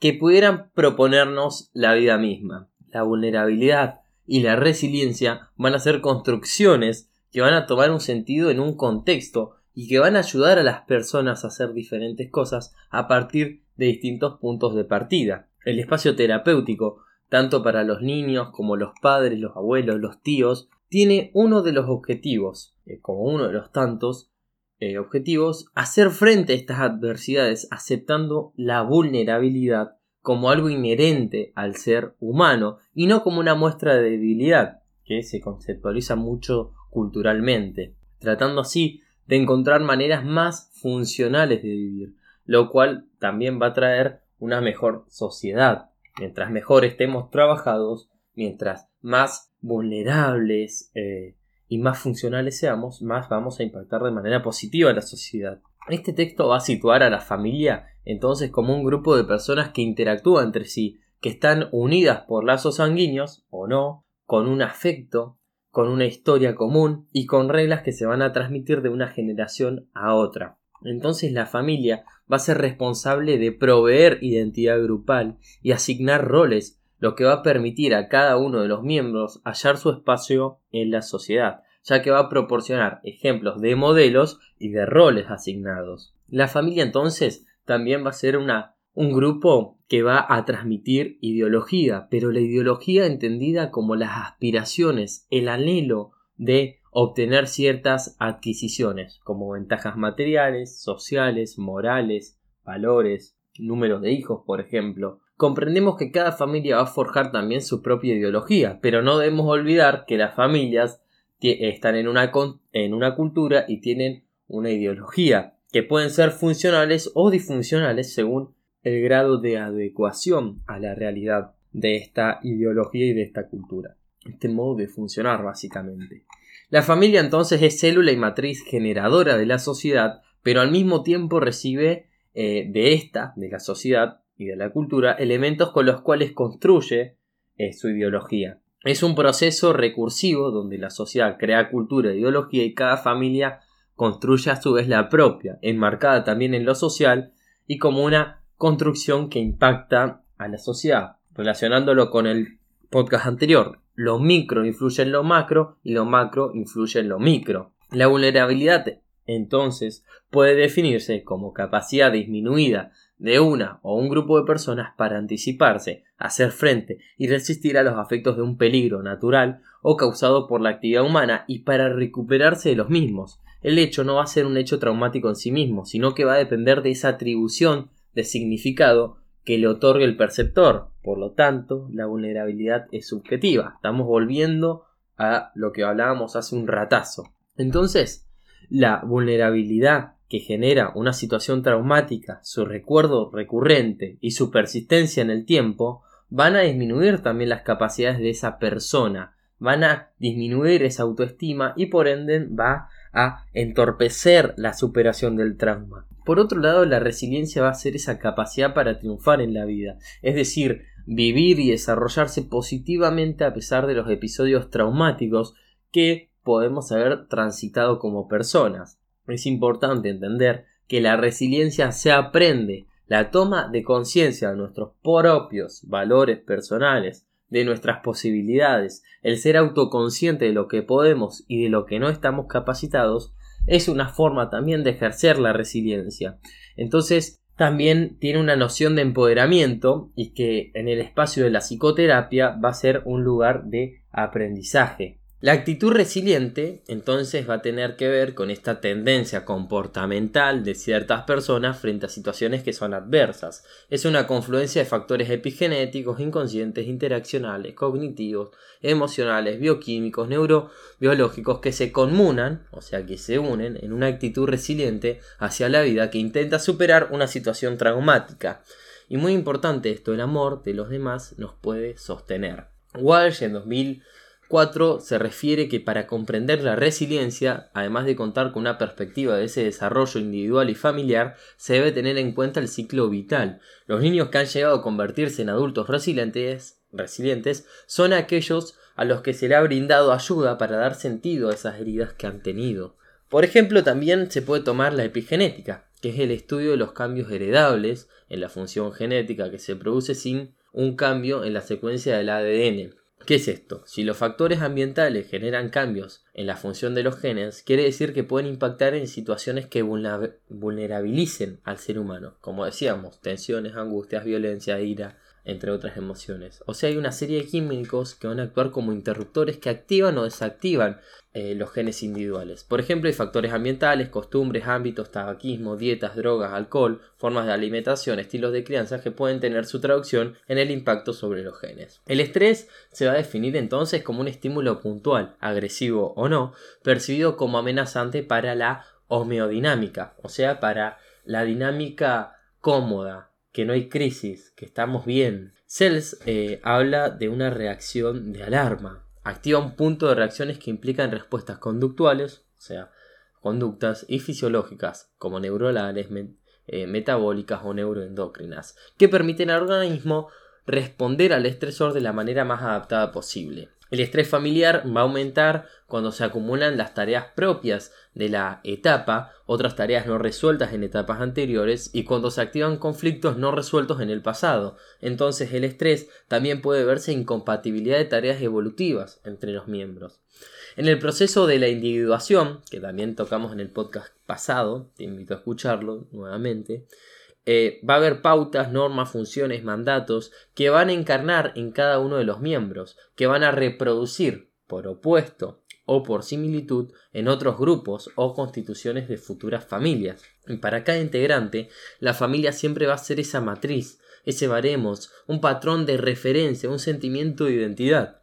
En el proceso de individuación, cada hijo de una familia va a comenzar a ser alguien más allá de esa familia, más allá de ese clan. Cuando la atribución de significado sobre una situación se vulnera, la autoestima también de ese eh, protagonista va a estar vulnerabilizado. Se va a dificultar esta individuación ya que no eh, se busca eh, restaurar esa valoración personal. Entonces la familia va a tener un papel muy importante en la, en la ayuda de, de volver a otorgar esa valoración personal del miembro. Un ser humano, desde su nacimiento, también va a necesitar desarrollar una relación con al menos un cuidador principal, con una finalidad de también del desarrollo social y emocional, eh, esté dado con una normalidad.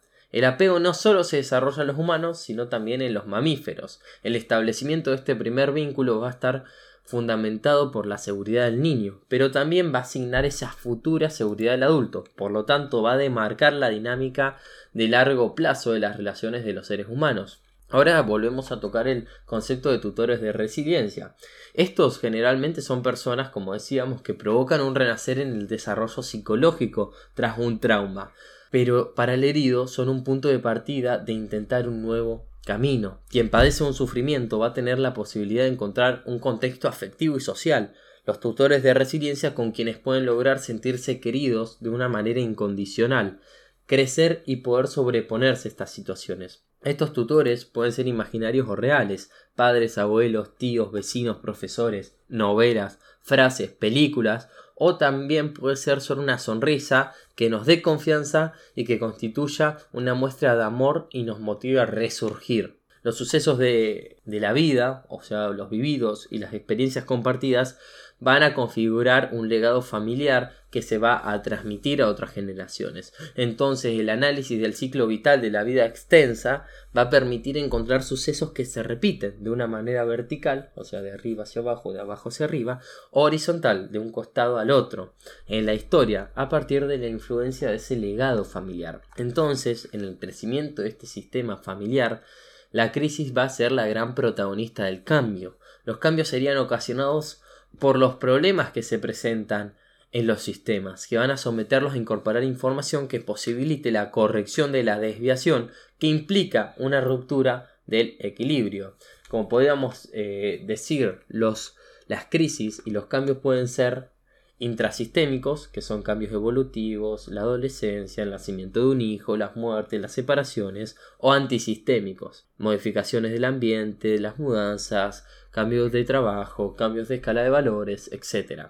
Minuchin, este autor que hablábamos al principio, señala que las funciones de la familia poseen dos objetivos, la protección psicosocial de sus miembros y la acomodación a una cultura y su transmisión.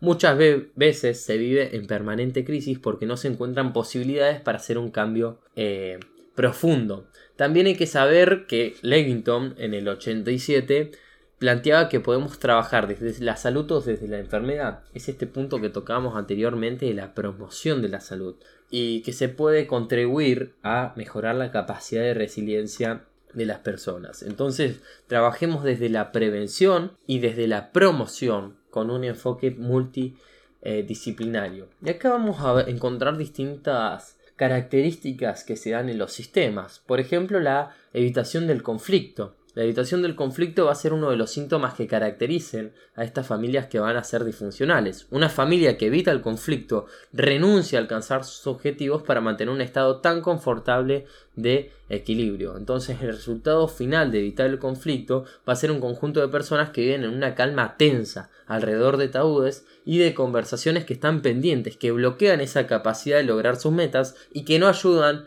en la individuación que es tan necesaria. Entonces el conflicto siempre va a existir como producto de la diversidad. El problema va a ser confundir al conflicto en sí mismo con la resolución agresiva del mismo.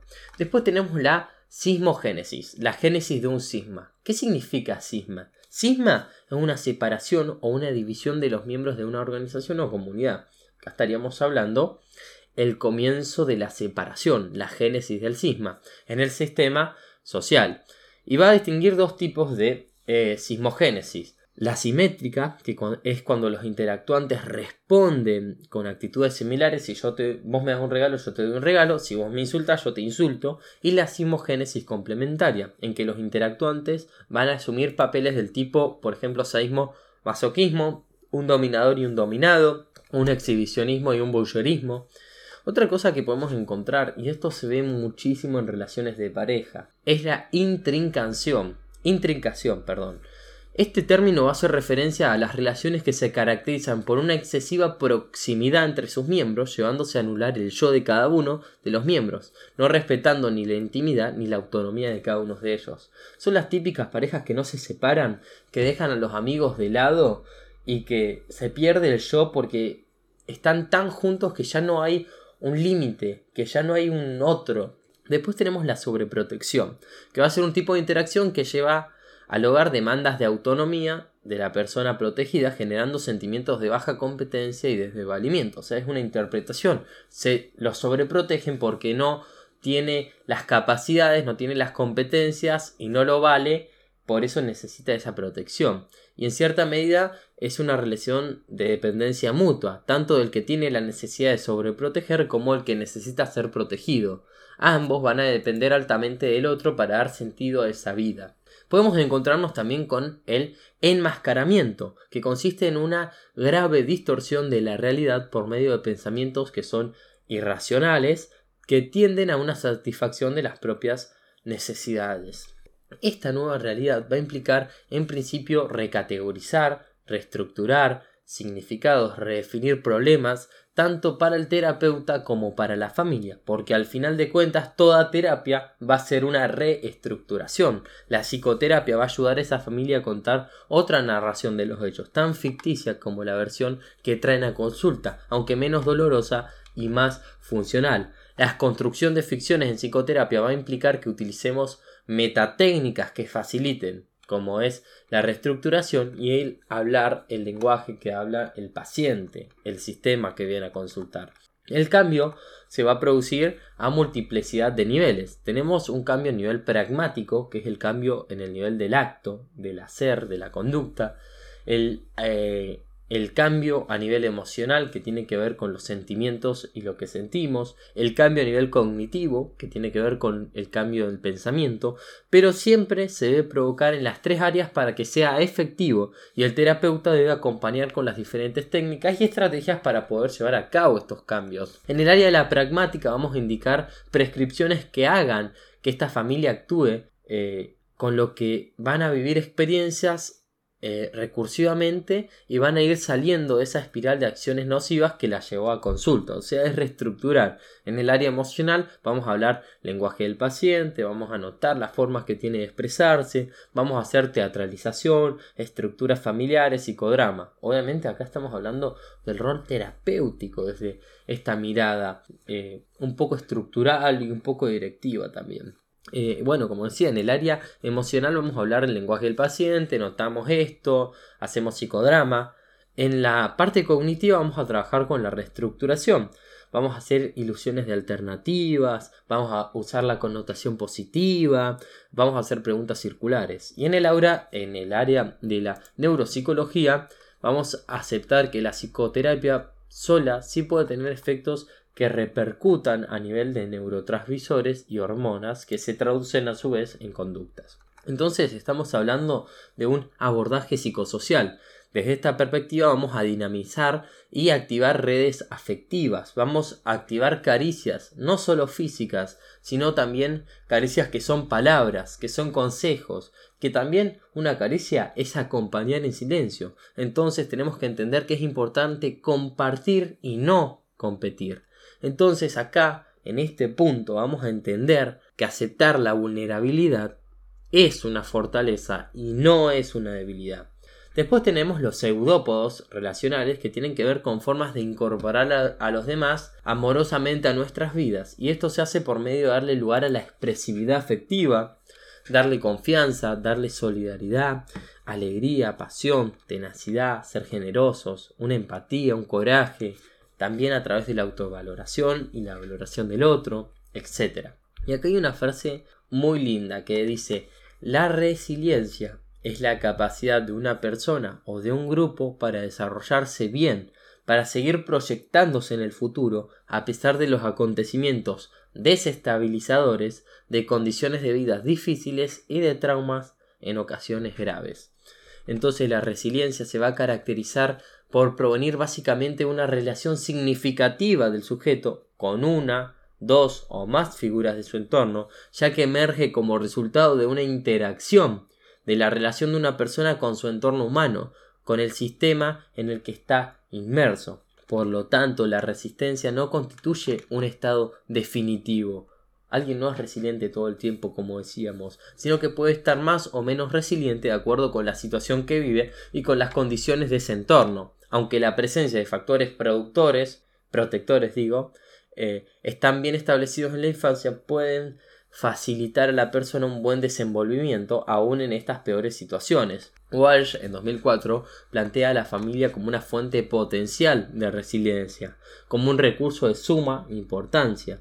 Las interacciones familiares van a promover la resiliencia entonces mediante una sucesión de influencias indirectas que disminuyen los efectos directos de ese suceso estresante. Los factores protectores se pueden dividir en internos o externos. Los primeros se refieren a los atributos de la propia persona, por ejemplo el estigma, la seguridad, la confianza en sí mismo. Y los factores protectores externos van a ser aquellas condiciones del medio que actúan reduciendo la probabilidad de daños, por ejemplo la familia extendida, el apoyo a un adulto significativo, la integración social. Hay que entender también que la empatía tiene que ver con esta actitud que nos pongamos en el lugar del otro y es un factor esencial de la resiliencia. Y ahora sí vamos a hablar de algunos pilares que hacen que una persona tenga esta actitud resiliente. Estos son algunas herramientas. Primero tenemos la introspección, que se refiere eh, al arte de preguntarse a sí mismo y darse una respuesta honesta. La independencia, que tiene que ver con saber fijar límites entre uno mismo y el medio con problemas sin caer en un aislamiento.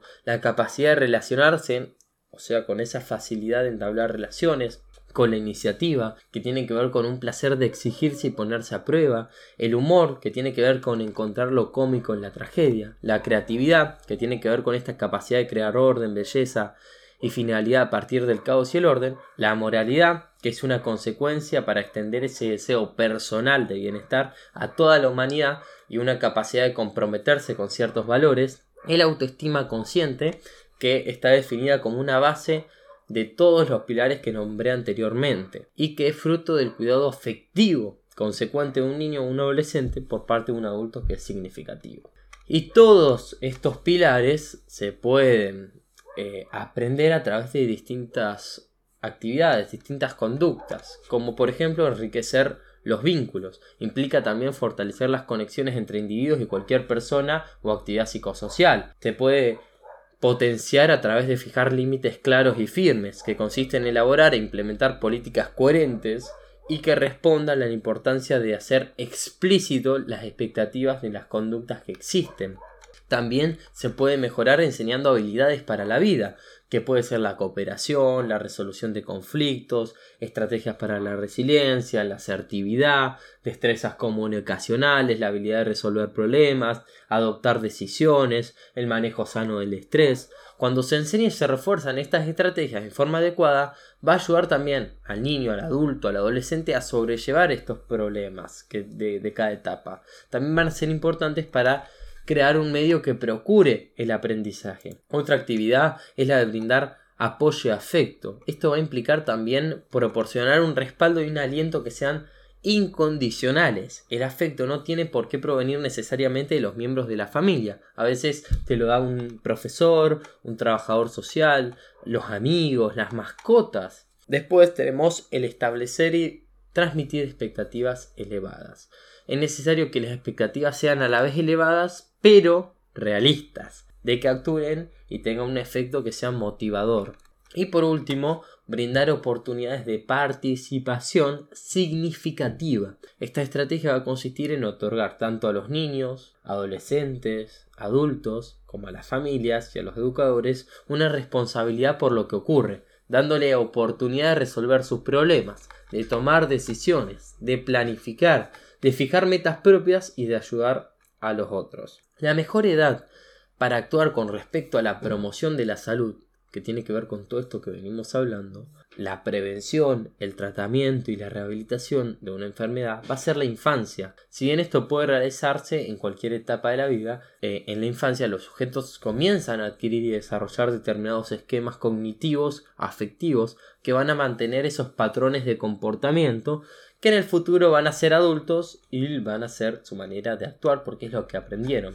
Entonces, el aprender tiene que ser una constante en la vida del adulto, que abre puertas a la creatividad, que ayuda a vivir de una mejor manera. Entonces, el poder de la creatividad, como decíamos, es un pilar de la resiliencia. Es decir, esa condición de crear orden, alegría y belleza a partir del caos y del desorden.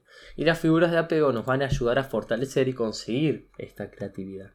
Entonces, si logramos unir el contexto, la interacción, la cognición, la emoción, la neurobiología, vamos a estar en condiciones de ayudar a familias que necesiten aceptar esta vulnerabilidad, apoyándose en nosotros entonces como, además de tutores eh, de resiliencia, terapeutas para poder cambiar esta ficción contada de ese pasado y presente doloroso por una ficción que sea más funcional, que les permita vivir un buen presente y soñar con un mejor futuro para los que están en la consulta y también para sus próximas generaciones.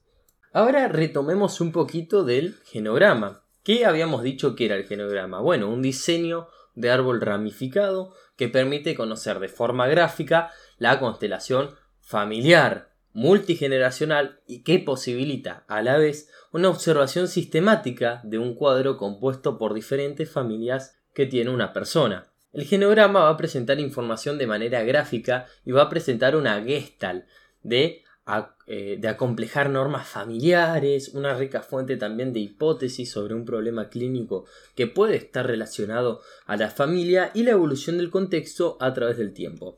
También al genograma se lo define como un resumen clínico en donde se reúne una gran información acerca de la familia. Esta información puede ser utilizada para potenciales problemas y desarrollar elementos de prevención. O sea, también reúne el motivo de consulta, los problemas, normas de funcionamiento. El genograma también se dice que es el mapa de ruta de los sistemas familiares, porque se pueden observar integrantes, sus nombres, las edades, los divorcios, las muertes, los nacimientos, los abortos, etc.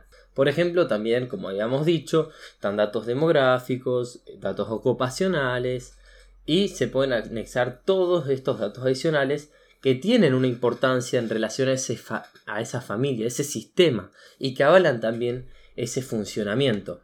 El genograma es tomado por la terapia sistémica ya que permite una primera aproximación para explorar y para indagar en ese sistema que se está estudiando. Permite entender acerca de cómo, cuándo y de qué manera sucede el problema y quiénes son los partícipes. Entonces, su diseño totalizador permite un cambio de la mirada, o sea, nos permite descentralizar, contextualidad y darle sentido a esas conductas sintomáticas del paciente identificado.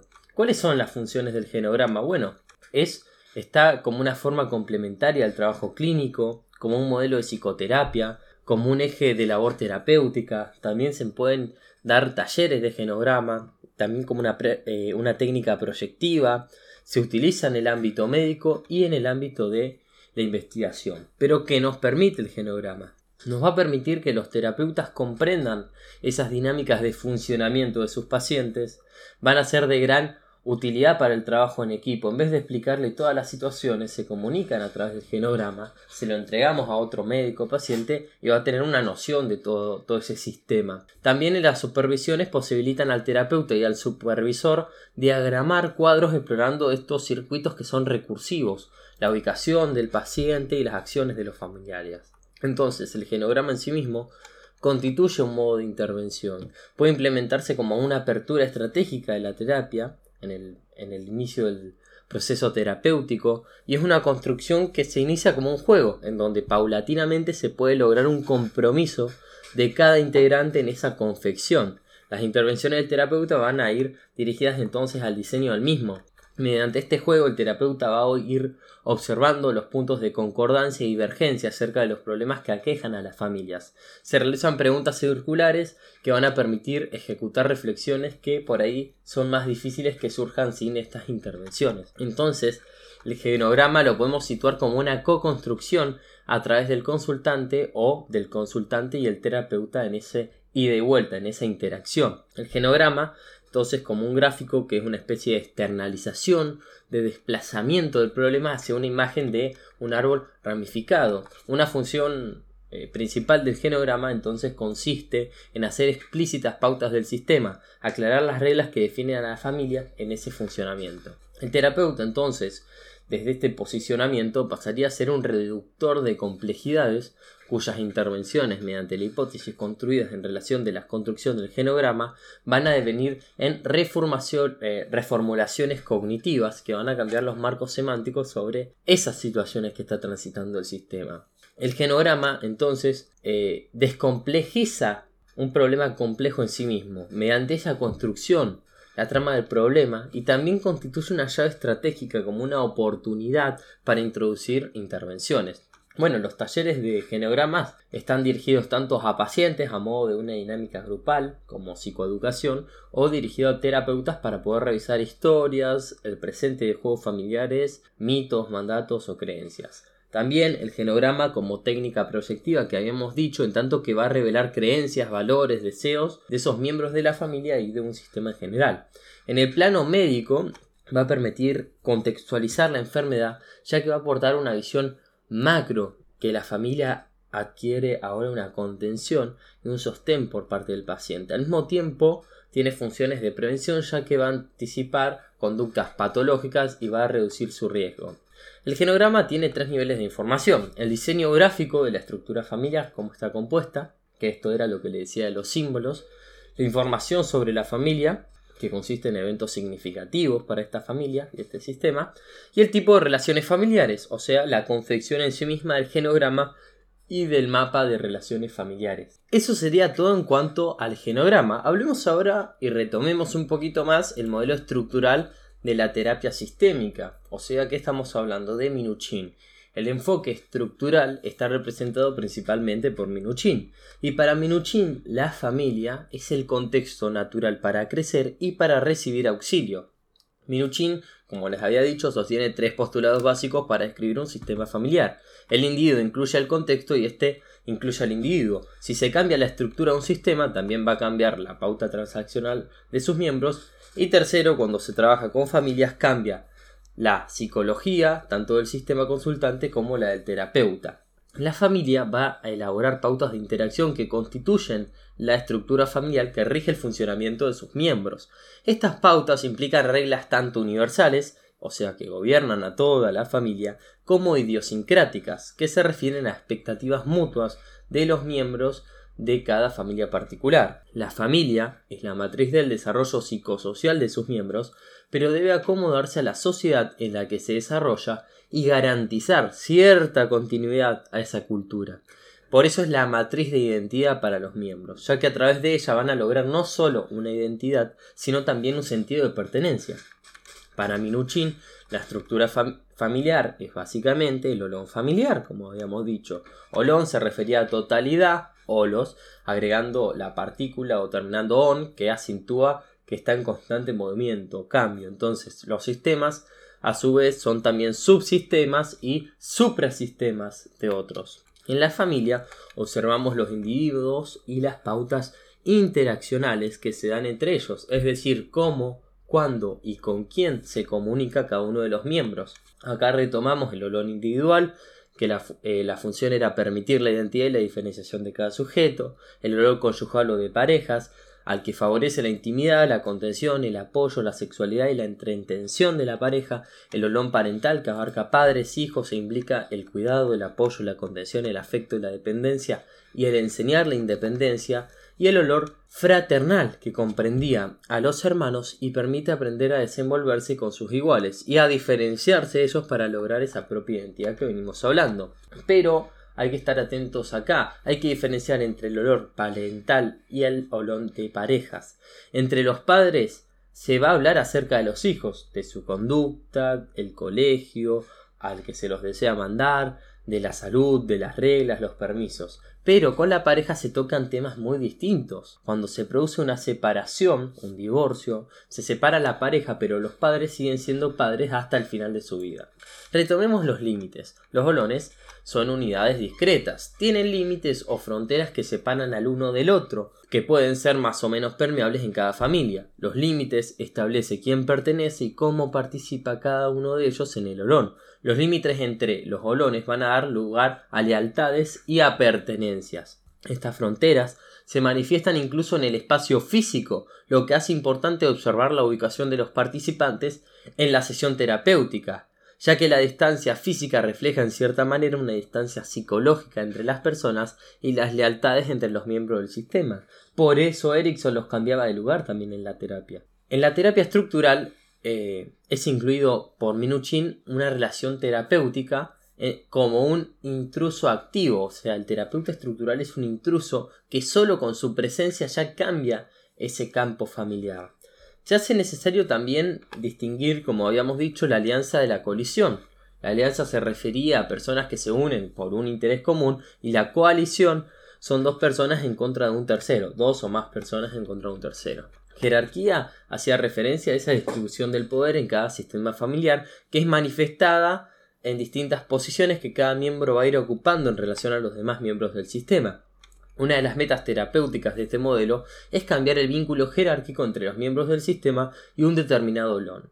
Minuchin diferenciaba entre distintos tipos de familias. Primero habíamos hablado de las familias aglutinadas, que eran las que tenían límites muy difusos, demasiado permeables, y en estas familias eran donde todos opinan acerca de todo y se involucran con todos. O sea, en estas familias no existe un ordenamiento jerárquico organizado, no se sabe dónde está el poder. Las familias aglutinadas tiene muy pocos recursos para enfrentar el estrés de uno de los miembros, pero permiten un gran sentido de pertenencia. Tienden a responder muy rápido y exageradamente a toda variación. Por otro lado, las familias desligadas con límites demasiado rígidos en donde la individuación de los bolones es decisiva, las familias desligadas van a tener un menor sentido de pertenencia, pero frente a un nivel alto de estrés individual se van a unir y van a poder manejarlo de una manera adecuada. Por lo tanto, el terapeuta necesita percibir la desviación que existe entre un sistema consultante y ese modelo normativo,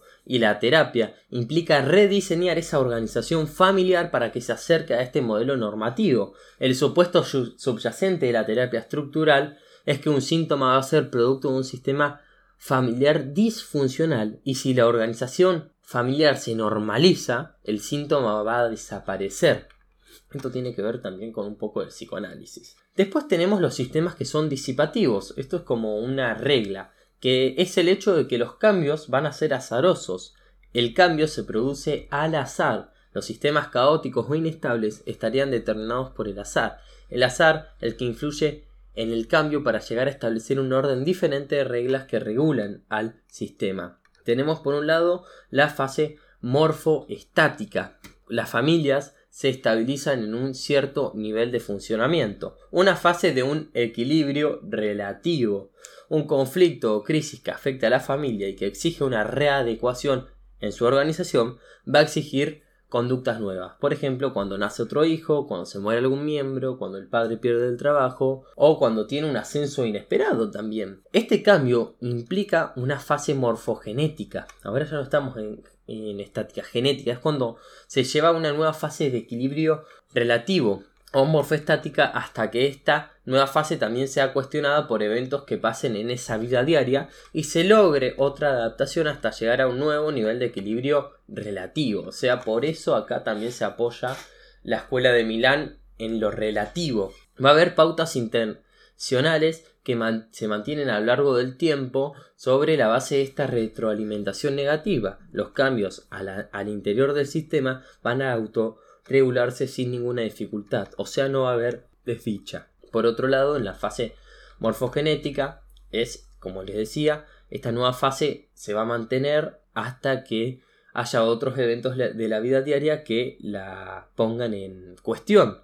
Eh, la fase morfogenética va a implicar un verdadero, como dice, torbellino creador, que facilita el salto de un nivel de funcionamiento a otro el cambio de alguna situación de los integrantes del sistema que puede actuar como una retroalimentación positiva, o sea, una crisis, pero que puede gatizar una nueva fase morfoestática, reacomodando esas pautas interaccionales sobre la base de algún síntoma que actúa como retroalimentación negativa. Después está lo que se llama el estancamiento desdichado, que es la prolongación de una fase morfoestática que, si bien le es útil para mantener la homeostasis, uno de los miembros o todos pueden llegar a sufrir. En este caso es necesario que el terapeuta introduzca crisis para romper ese sistema y así puedan pasar a un nuevo nivel de equilibrio relativo, en donde existan nuevas pautas y nuevas reglas, o sea, a una nueva fase morfoestática, pero con un estancamiento desdichado de alguno o varios miembros del sistema, es decir, la crisis, es cuando no logró desaparecer el síntoma. Hablemos ahora del proceso terapéutico. La labor terapéutica comienza realizando este mapa estructural para lo cual se acopla transitoriamente el funcionamiento y conmovisión de la familia, o sea, a través del genograma, tanto en su lenguaje como en la estructura que muestra el sistema de esta, de esta consulta.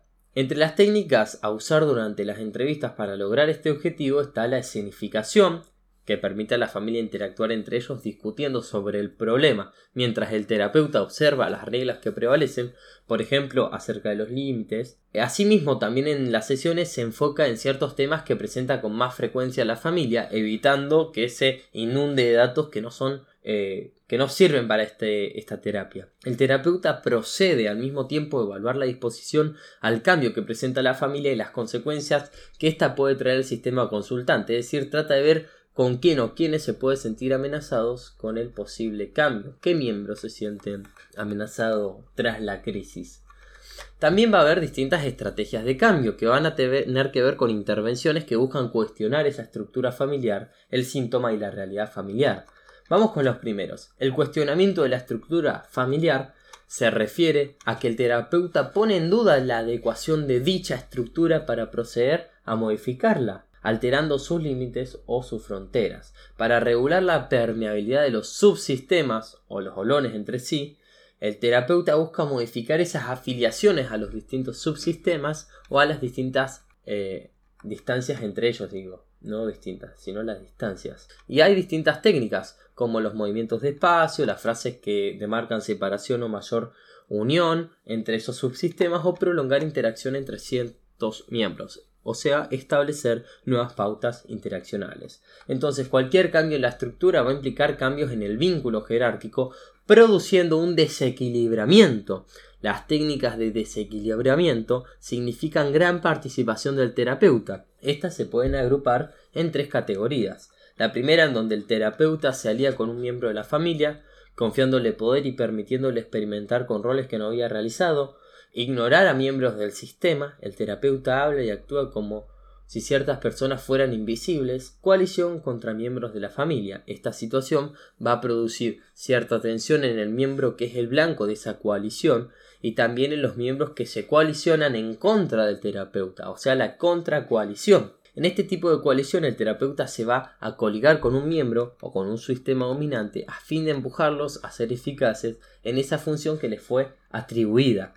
Por otro lado, tenemos el cuestionamiento del síntoma o la redefinición de la queja. Al considerar a la familia desde el modelo estructural como un organismo, el terapeuta estructural va a considerar al síntoma como la reacción de un organismo sometido a esa tensión, a esa fuerza que distorsiona el sistema, considerando a los demás miembros igualmente sintomáticos. El síntoma no es solo uno, no es el individuo, sino es el sistema en general. El sistema consultante puede prescribir esta diferencia, es denominado por Minuchin enseñar la complementariedad. La tarea del terapeuta entonces es cuestionar la definición de la familia, da ese problema cuestionando el síntoma. Este cuestionamiento puede ser directo o indirecto, a través de metáforas o analogías. El objetivo es encuadrar la concepción que la familia tiene del problema, mostrando que el problema no está en el paciente indicado, sino en ciertas pautas de interacción de la familia. Cuando la familia acude a terapia va a presentar un encuadre del problema y de la solución, que son los que perpetúan la forma de ver esta situación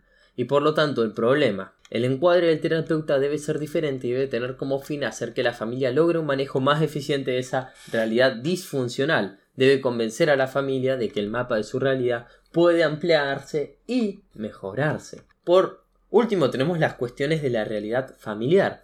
Con realidad familiar nos estamos refiriendo a explicaciones que validan una organización familiar, esas pautas de interacción que ahora los estancó en el sufrimiento. Por lo tanto, se está cuestionando los movimientos homeostáticos que no le permiten generar ese cambio. La familia se está explicando en su realidad de una manera que incluya un miembro sintomático. El terapeuta debe procurar que la familia reciba el mensaje de que existen otras alternativas de interacción y de explicación del mundo que no requieren el síntoma. Y acá, dentro de los cuestionamientos de la realidad familiar, encontramos tres tipos de técnicas. Las construcciones cognitivas, que utilizan símbolos universales, también se puede recurrir a verdades familiares utilizando la concepción del mundo de esa familia para ampliar el funcionamiento. Por ejemplo, decir frases como son padres solicitos, o sea, como si fueran sol, permitan crecer a su niño, posicionándolo en una planta. Ahí estamos usando metáforas. Finalmente, podemos utilizar una explicación diferente basándonos en el propio conocimiento o experiencia como un consejero especializado. Por otro lado, tenemos las paradojas. Estas son para enfrentar estas resistencias que se van a ir dando en el proceso terapéutico. Intervenciones paradójicas que se basan en el desafío, o sea, se puede tratar también de intervenciones en el que el terapeuta espera que sean desafiadas por esa familia, o intervenciones basadas en la aceptación y el desafío, se refiere a esas indicaciones directivas que da el terapeuta, en este caso está siendo estratégico hacia un miembro del sistema para que invierta una conducta o actitud en un aspecto importante, buscando así provocar una respuesta que sea paradójica a otro miembro de la familia. Y esto se hace a través de tres cosas. Primero, de la redefinición, que busca modificar el modo en que la familia percibe el problema. La prescripción, que es es como una conclusión inevitable de la lógica con la que opera esa familia, y la restricción, que es frenar esos signos de cambio anticipado a la familia, los posibles cambios, anticipándose a la familia las consecuencias de que el cambio traería ese sistema. Y también tenemos la técnica de los lados fuertes de la familia, donde toda familia tiene recursos y existen pautas placenteras. O, sea, hay que buscar estos lados fuertes para combatir esas disfunciones familiares. Después eh, hay familias patológicas en cuanto a los lineamientos de límites, poder y jerarquía. Las patologías de límite, como habíamos visto anteriormente, tienen que ver con coaliciones estables que se mantienen en el tiempo, triangulaciones estables, por ejemplo, la, que habíamos puesto era de que el progenitor duerme con su, eh, con su hijo, entonces busca que se ponga del lado de su padre, también tenemos patologías del poder, que son la función parental ejecutiva muy débil, o sea, ninguno de los padres ejerce el poder y puede traer muchos problemas. El excesivo poder de la función parental, o sea, lleva a esa inhibición del desarrollo potencial del miembro del sistema. Y la suborganización de la familia, otra patología del poder que lleva a lo que se llama familias caóticas, donde uno de los miembros toma el poder, después otro y después otro y no se sabe quién manda. Después, como habíamos dicho, están las familias corrientes en situación de estrés, donde hay un contacto estresante por un miembro con fuerzas detrás familiares, o sea, un miembro se ve afectado y esto implica la necesidad de todos los miembros de acomodarse a esa circunstancia, el contacto de la familia con fuerzas estresantes extrafamiliares, o sea, el cambio de domicilio, el traslado, etcétera, donde el terapeuta habíamos dicho tiene que actuar como consejero y conectar esas redes de apoyo, y el estrés por momentos transaccionales de la familia, o sea, nacimiento de hijo, muerte de un familiar, donde las pautas de comportamiento entran en una crisis y requieren de un cambio y una reorganización. El terapeuta entonces puede funcionar como un apoyo, dando lo que piensa que ocurra a ese sistema. Por último estaban en las familias de situación estrés el estrés por cosas idiosincráticas o ideas idiosincráticas. O sea, son situaciones propias de cada familia. Como habíamos dicho, hijos exitosos, nace una hija con síndrome de Down o el padre mayor sufre Alzheimer. El terapeuta acá habíamos dicho que enseñaba, instruía, contacta las nuevas redes de apoyo y también tiene la labor de la psicoeducación o la terapia de red. Retomando, vamos a seguir haciendo la comparativa del modelo estratégico de Milton Erickson con el modelo no estratégico. Bueno, el modelo estratégico es donde el terapeuta va a trazar una intervención específica para el problema que presenta. El objetivo de la terapia va a consistir entonces en que el terapeuta establezca una estrategia para resolver el problema que plantea la familia con objetivos claros y específicos. El énfasis se encuentra en una estrategia para cada uno de los problemas porque el terapeuta debe diseñar una intervención de acuerdo a la situación del cliente. Las etapas de la primera entrevista de una terapia estratégica. Tenemos la etapa social. Es el primer contacto con la familia, en donde se crea empatía y el terapeuta debe notar comportamientos que indiquen el estado de ánimo de la familia, las normas disciplinarias, alianzas y coaliciones. La segunda tiene que ver con el planteamiento del problema. Se pide a cada miembro la opinión respecto del problema que los trae a terapia, dando indicaciones de quién habla primero y quién después. La tercera etapa es la de la interacción. Los miembros de la familia dialogan entre sí acerca del problema. La cuarta es la fijación de metas. La familia establece claramente los cambios que desea lograr con la terapia. Estos deben ser observables, medibles y definidos. El modelo de Milán o de Mara Palazzoli eh, tiene la creencia de que el equilibrio de un sistema está entre la homeostasis y la propia capacidad de transformación. Y las sesiones de este tipo de escuela y de esta terapia son cinco. La precesión, el terapeuta prepara la información para trabajar en la sesión, la sesión que dura una hora y es interrumpida por el grupo de observadores y por preguntas del terapeuta, la discusión de la sesión, el terapeuta se retira de la familia o sea, de ese lugar donde comparte con la familia, con los expertos para determinar conclusiones y prescripciones, la prescripción de la tarea para la familia y la discusión de la reacción de la familia, el, el respecto de los comentarios y las prescripciones que da ese terapeuta, ese grupo terapéutico.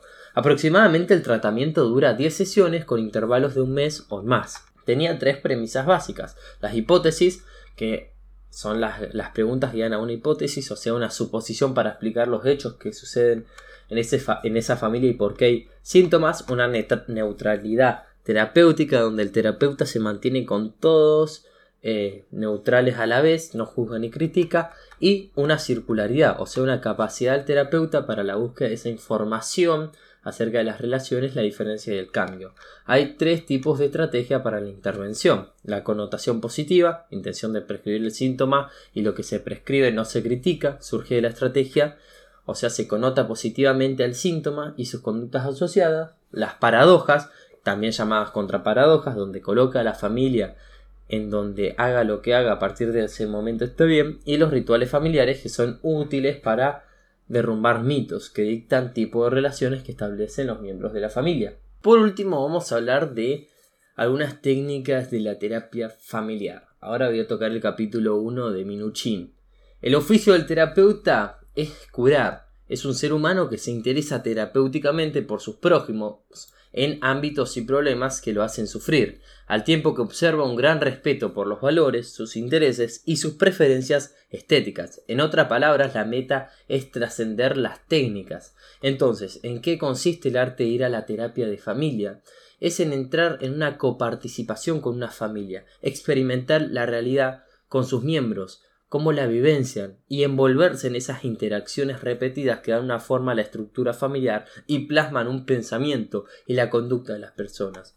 Es instrumentar esa participación para que se convierta en un agente de cambio que obre dentro de esas reglas. Hablemos ahora de la espontaneidad terapéutica. La terapia de familia demanda el empleo del sí mismo. El terapeuta de familia no puede observar y sondear desde afuera. Tiene que integrarse a un sistema de personas interdependientes. Para ser eficaz como miembro este sistema debe responder a las circunstancias en armonía con las reglas del sistema, al tiempo que se utiliza en sí mismo por la manera más amplia posible. Es lo que se entiende por espontaneidad terapéutica. En el lenguaje usual, espontaneidad va a evocar una idea de lo no planeado. Por eso mismo el entrenamiento para la espontaneidad parece una contradicción en estos términos. O sea, nos confirma en esta conclusión en el diccionario Webster de la lengua inglesa, donde hayamos definida la espontaneidad con lo que nace de un sentimiento natural o una tendencia innata sin consentimiento externo.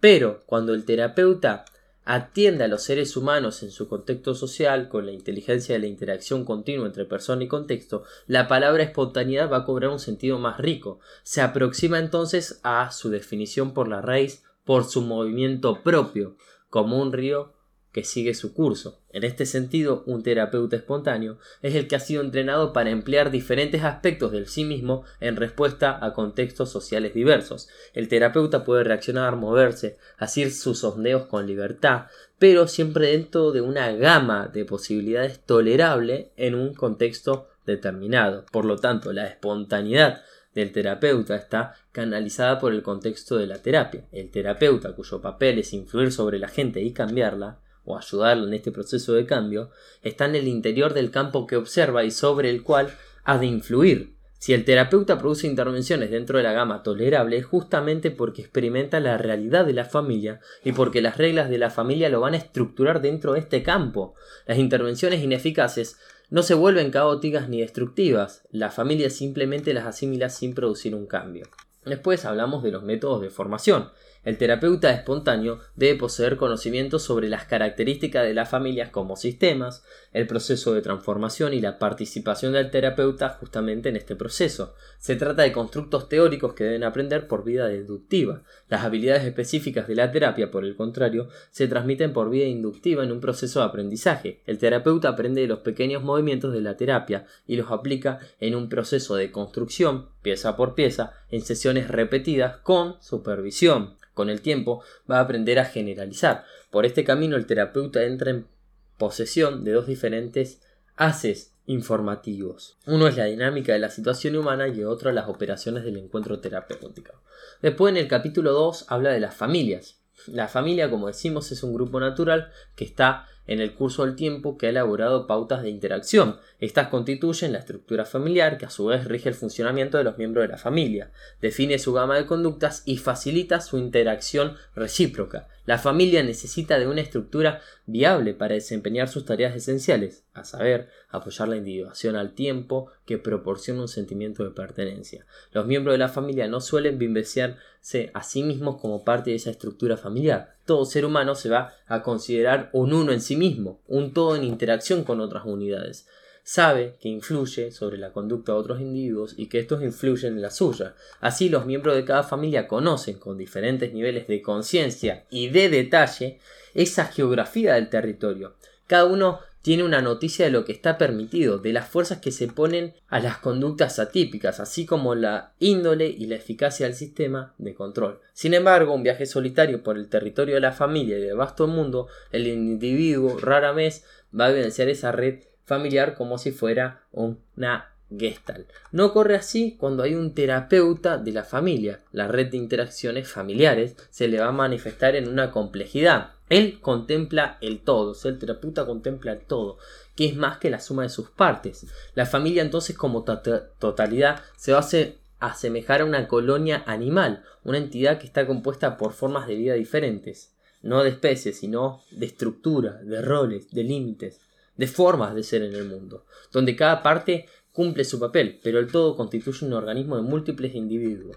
Después tenemos a Arthur Koster, refiriéndose a una dificultad conceptual, señaló que para no incurrir en el tradicional abuso de las palabras todo y parte, uno se ve obligado a emplear expresiones torpes como un subtodo o un todo parte. Entonces creó un nuevo término para designar a aquellas entidades de rostro doble en los niveles intermedios de cualquier jerarquía, la palabra olán, del griego otos, todo, con el sufijo on, como patrón neutrón, que evoca una partícula. Justamente estamos hablando de lo que hacíamos antes, que era el olón, cada olón, el individuo, la familia nuclear, la familia extensa y la comunidad, es un todo y una parte al mismo tiempo. O sea, Estamos hablando de que el olón individual incluye el concepto de sí mismo en contexto, contiene los determinantes personales históricos del individuo, pero va más allá hasta abarcar los aportes actuales del contexto social. Las interacciones específicas con los demás van a traer a luz y reforzar los aspectos de la personalidad individual que son apropiados a ese contexto. Y recíprocamente el individuo influye sobre las personas que interaccionan con él en papeles determinados porque sus respuestas van a traer a luz y van a reforzar las respuestas de ellos. Hay un proceso circular, continuo de influjo y refuerzo recíprocos que tiende a mantener una pauta fijada. Al mismo tiempo, tanto el individuo como el contexto van a ser capaces de flexibilizar este cambio. El desarrollo y el cambio. La familia no es una entidad estática, está en proceso cambio de continuo, lo mismo que sus contextos sociales. Considerar a los seres humanos fuera del cambio y del tiempo va a responder solo a una construcción artificial lingüística. Los terapeutas, en efecto, detienen el tiempo cuando investigan a las familias, como si detuvieran una película para analizar esos cuadros, esas escenas. El cambio es la norma y una observación más prolongada de cualquier familia va a revelar una notable flexibilidad, fluctuación y muy probablemente más desequilibrio que equilibrio. Contemplar a una familia, y muy probablemente eh, por un tiempo prolongado, es observarla como un organismo, como un cuerpo que evoluciona. Entonces, durante mucho tiempo la terapia de familia puso el acento en la capacidad de los sistemas para conservarse, pero los recientes trabajos de Prignone, entre otros autores, han demostrado que si un sistema está parcialmente abierto al flujo de energía o de información, o sea, las inestabilidades consiguientes no producirán una conducta azarosa, sino que tendrían que conducir al sistema hacia un nuevo régimen dinámico que constituiría un nuevo estado de complejidad, o sea, esto es la evolución, el crecimiento. La familia, como sistema vivo, intercambia información y energía con ese mundo que le es exterior Ahora hablemos de la coparticipación. Desde el comienzo el terapeuta de la familia debe tomar cierta posición de liderazgo. En teoría la familia y el terapeuta comienzan la terapia con las mismas metas. La presencia de la familia es un reconocimiento de sus miembros que desean asistencia y de que invitan al terapeuta, o sea, un especialista, a introducirse en ese sistema y ayudarlos a modificar esa situación que sustenta o produce tensión, malestar o sufrimiento. Lo común es que los miembros de la familia individualicen en uno de ellos la localización del problema, o sea, el chivo emisario. Creen que la causa es la patología internalizada de ese individuo. Esperan que el terapeuta se concentre en él y procure cambiarlos. Para el terapeuta de familia, en cambio, el paciente individualizado es solo portador del síntoma. La causa de los problemas son ciertas interacciones disfuncionales de la familia. Sería preciso entonces ampliar estas fluctuaciones para que el sistema familiar avance en sí una forma más compleja de organización que permita enfrentar mejor las circunstancias actuales de la familia. Por lo tanto, familia y terapeuta constituyen una sociedad con una meta compartida que se formula de manera más o menos explícita. Librar de síntomas a quien es su portador en la familia, reducir el conflicto y la tensión para la familia como un todo y aprender nuevos modos de superar dificultades, entran en comparticipación dos sistemas sociales para un propósito específico y por un plazo determinado. Coparticipar con una familia es más una actitud que una técnica y constituye la cobertura bajo la cual se producen todas las interacciones terapéuticas. Entonces, el coparticipar con una familia es hacer saber a sus miembros que el terapeuta los comprende y trabaja con ellos y para ellos. Solo con esta protección puede la familia sentirse segura para ensayar alternativas, intentar lo no habitual y cambiar. Esta participación es el pegamento que mantiene unido al sistema terapéutico.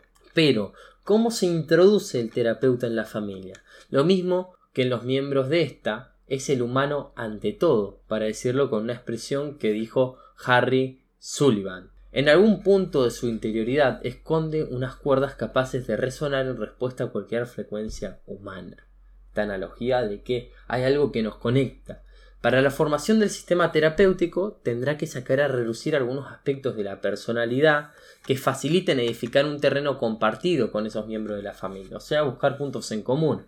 Y el terapeuta va a activar de manera deliberada ciertos segmentos del sí mismo, de su propio olón individual, congruentes con este olón familiar, pero participará de un modo que deje libertad para oponerse a los miembros de la familia, se adapta a esta, pero también le exige que se acomode a él. Es una acomodación por parte de ambos sistemas. Posición de cercanía.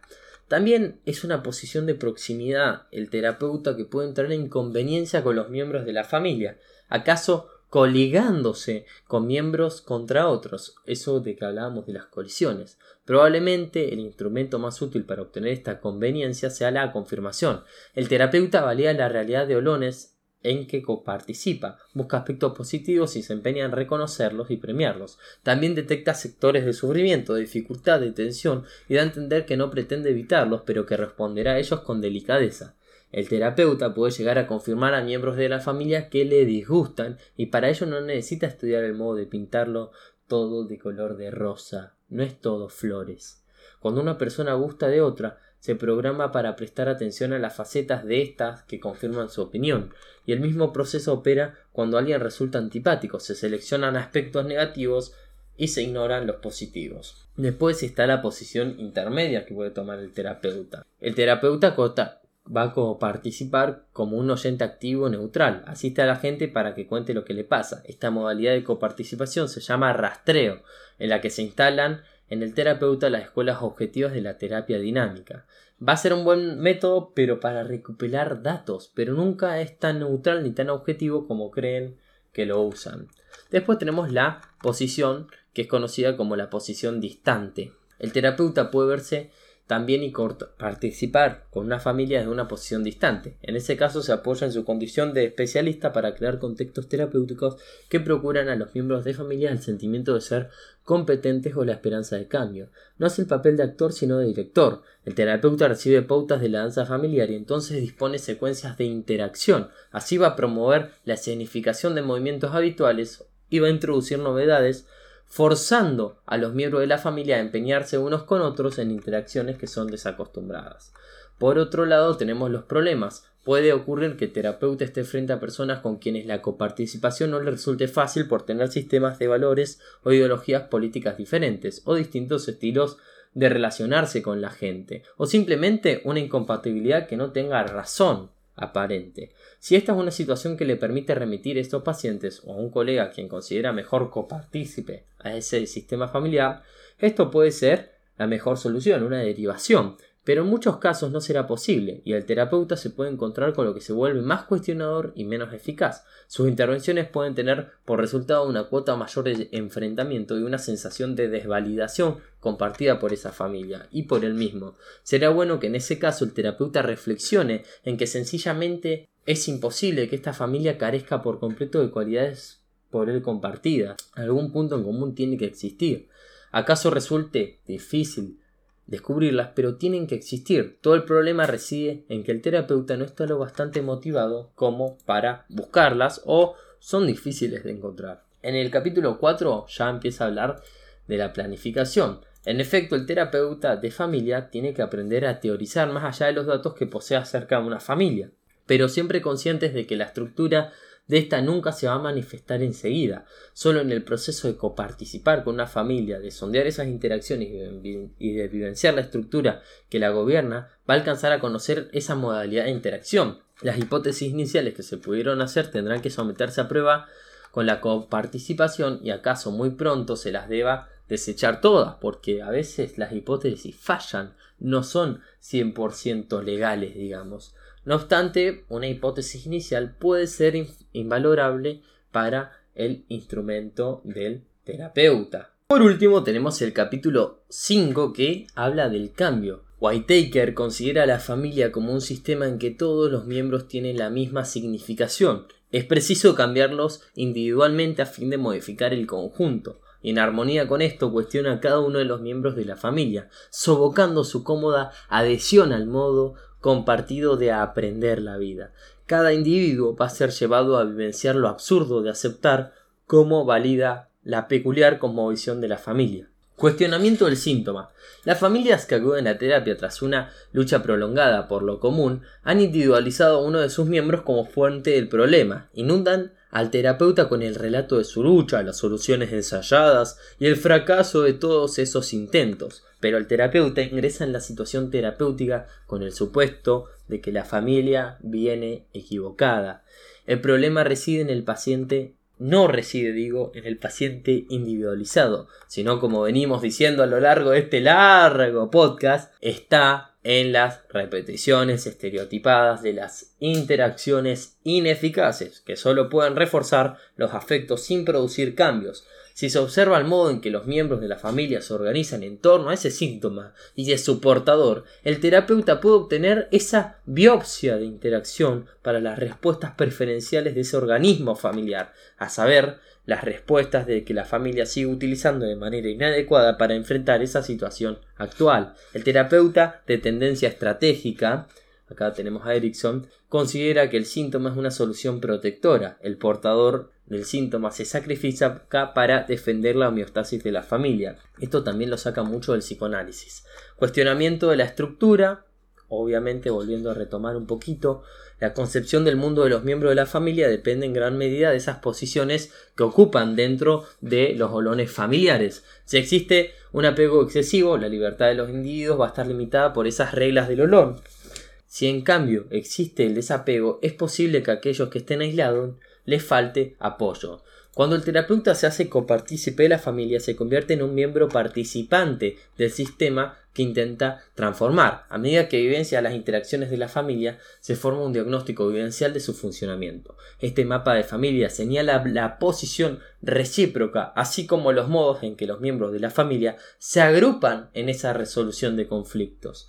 Identifica a los miembros que operan como desviadores del conflicto y a los que actúan como central de operaciones.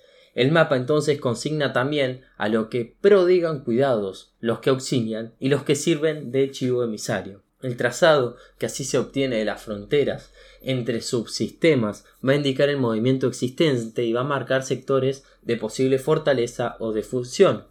Y por último, para cerrar el podcast, cuestionamiento de la realidad familiar. Los participantes acuden a terapia por ser inviable la realidad que ellos mismos fueron construyendo. Por lo tanto, todas las variedades de terapia se basan en el cuestionamiento de los constructos de realidad. La terapia de familia parte del supuesto de que las pautas de interacción obedecen a la realidad tal como es vivenciada y contienen esta modalidad de experiencia. Entonces, para modificar la visión de la realidad por la que se rigen los miembros de la familia, es preciso elaborar nuevas modalidades de interacción entre ellos. Las técnicas utilizadas al servicio de la estrategia son los constructos cognitivos, las intervenciones paradójicas y la insistencia en los lados fuertes de la familia, cosa que también he repetido incansablemente para que quede claro esto. Entonces el terapeuta toma los datos de la familia, les ofrece y la reorganiza. La realidad conflictiva y estereotipada de la familia recibe un reencuadramiento nuevo aparecen posibilidades nuevas por el hecho de que los miembros de la familia se vivencian a sí mismos y vivencian a los demás de una manera diferente. Bueno, hasta acá llegamos en el capítulo de hoy, sin duda es el capítulo más largo y más difícil de hacer, estuve prácticamente un par de horas, más un par de horas es el resultado. Espero que lo hayas disfrutado, que aprendas, que a los chicos que llegaron hasta acá saquen sus notas y les sirva para el parcial final, para la vida misma. Les mando un beso y gracias por escucharlo. Los quiero mucho.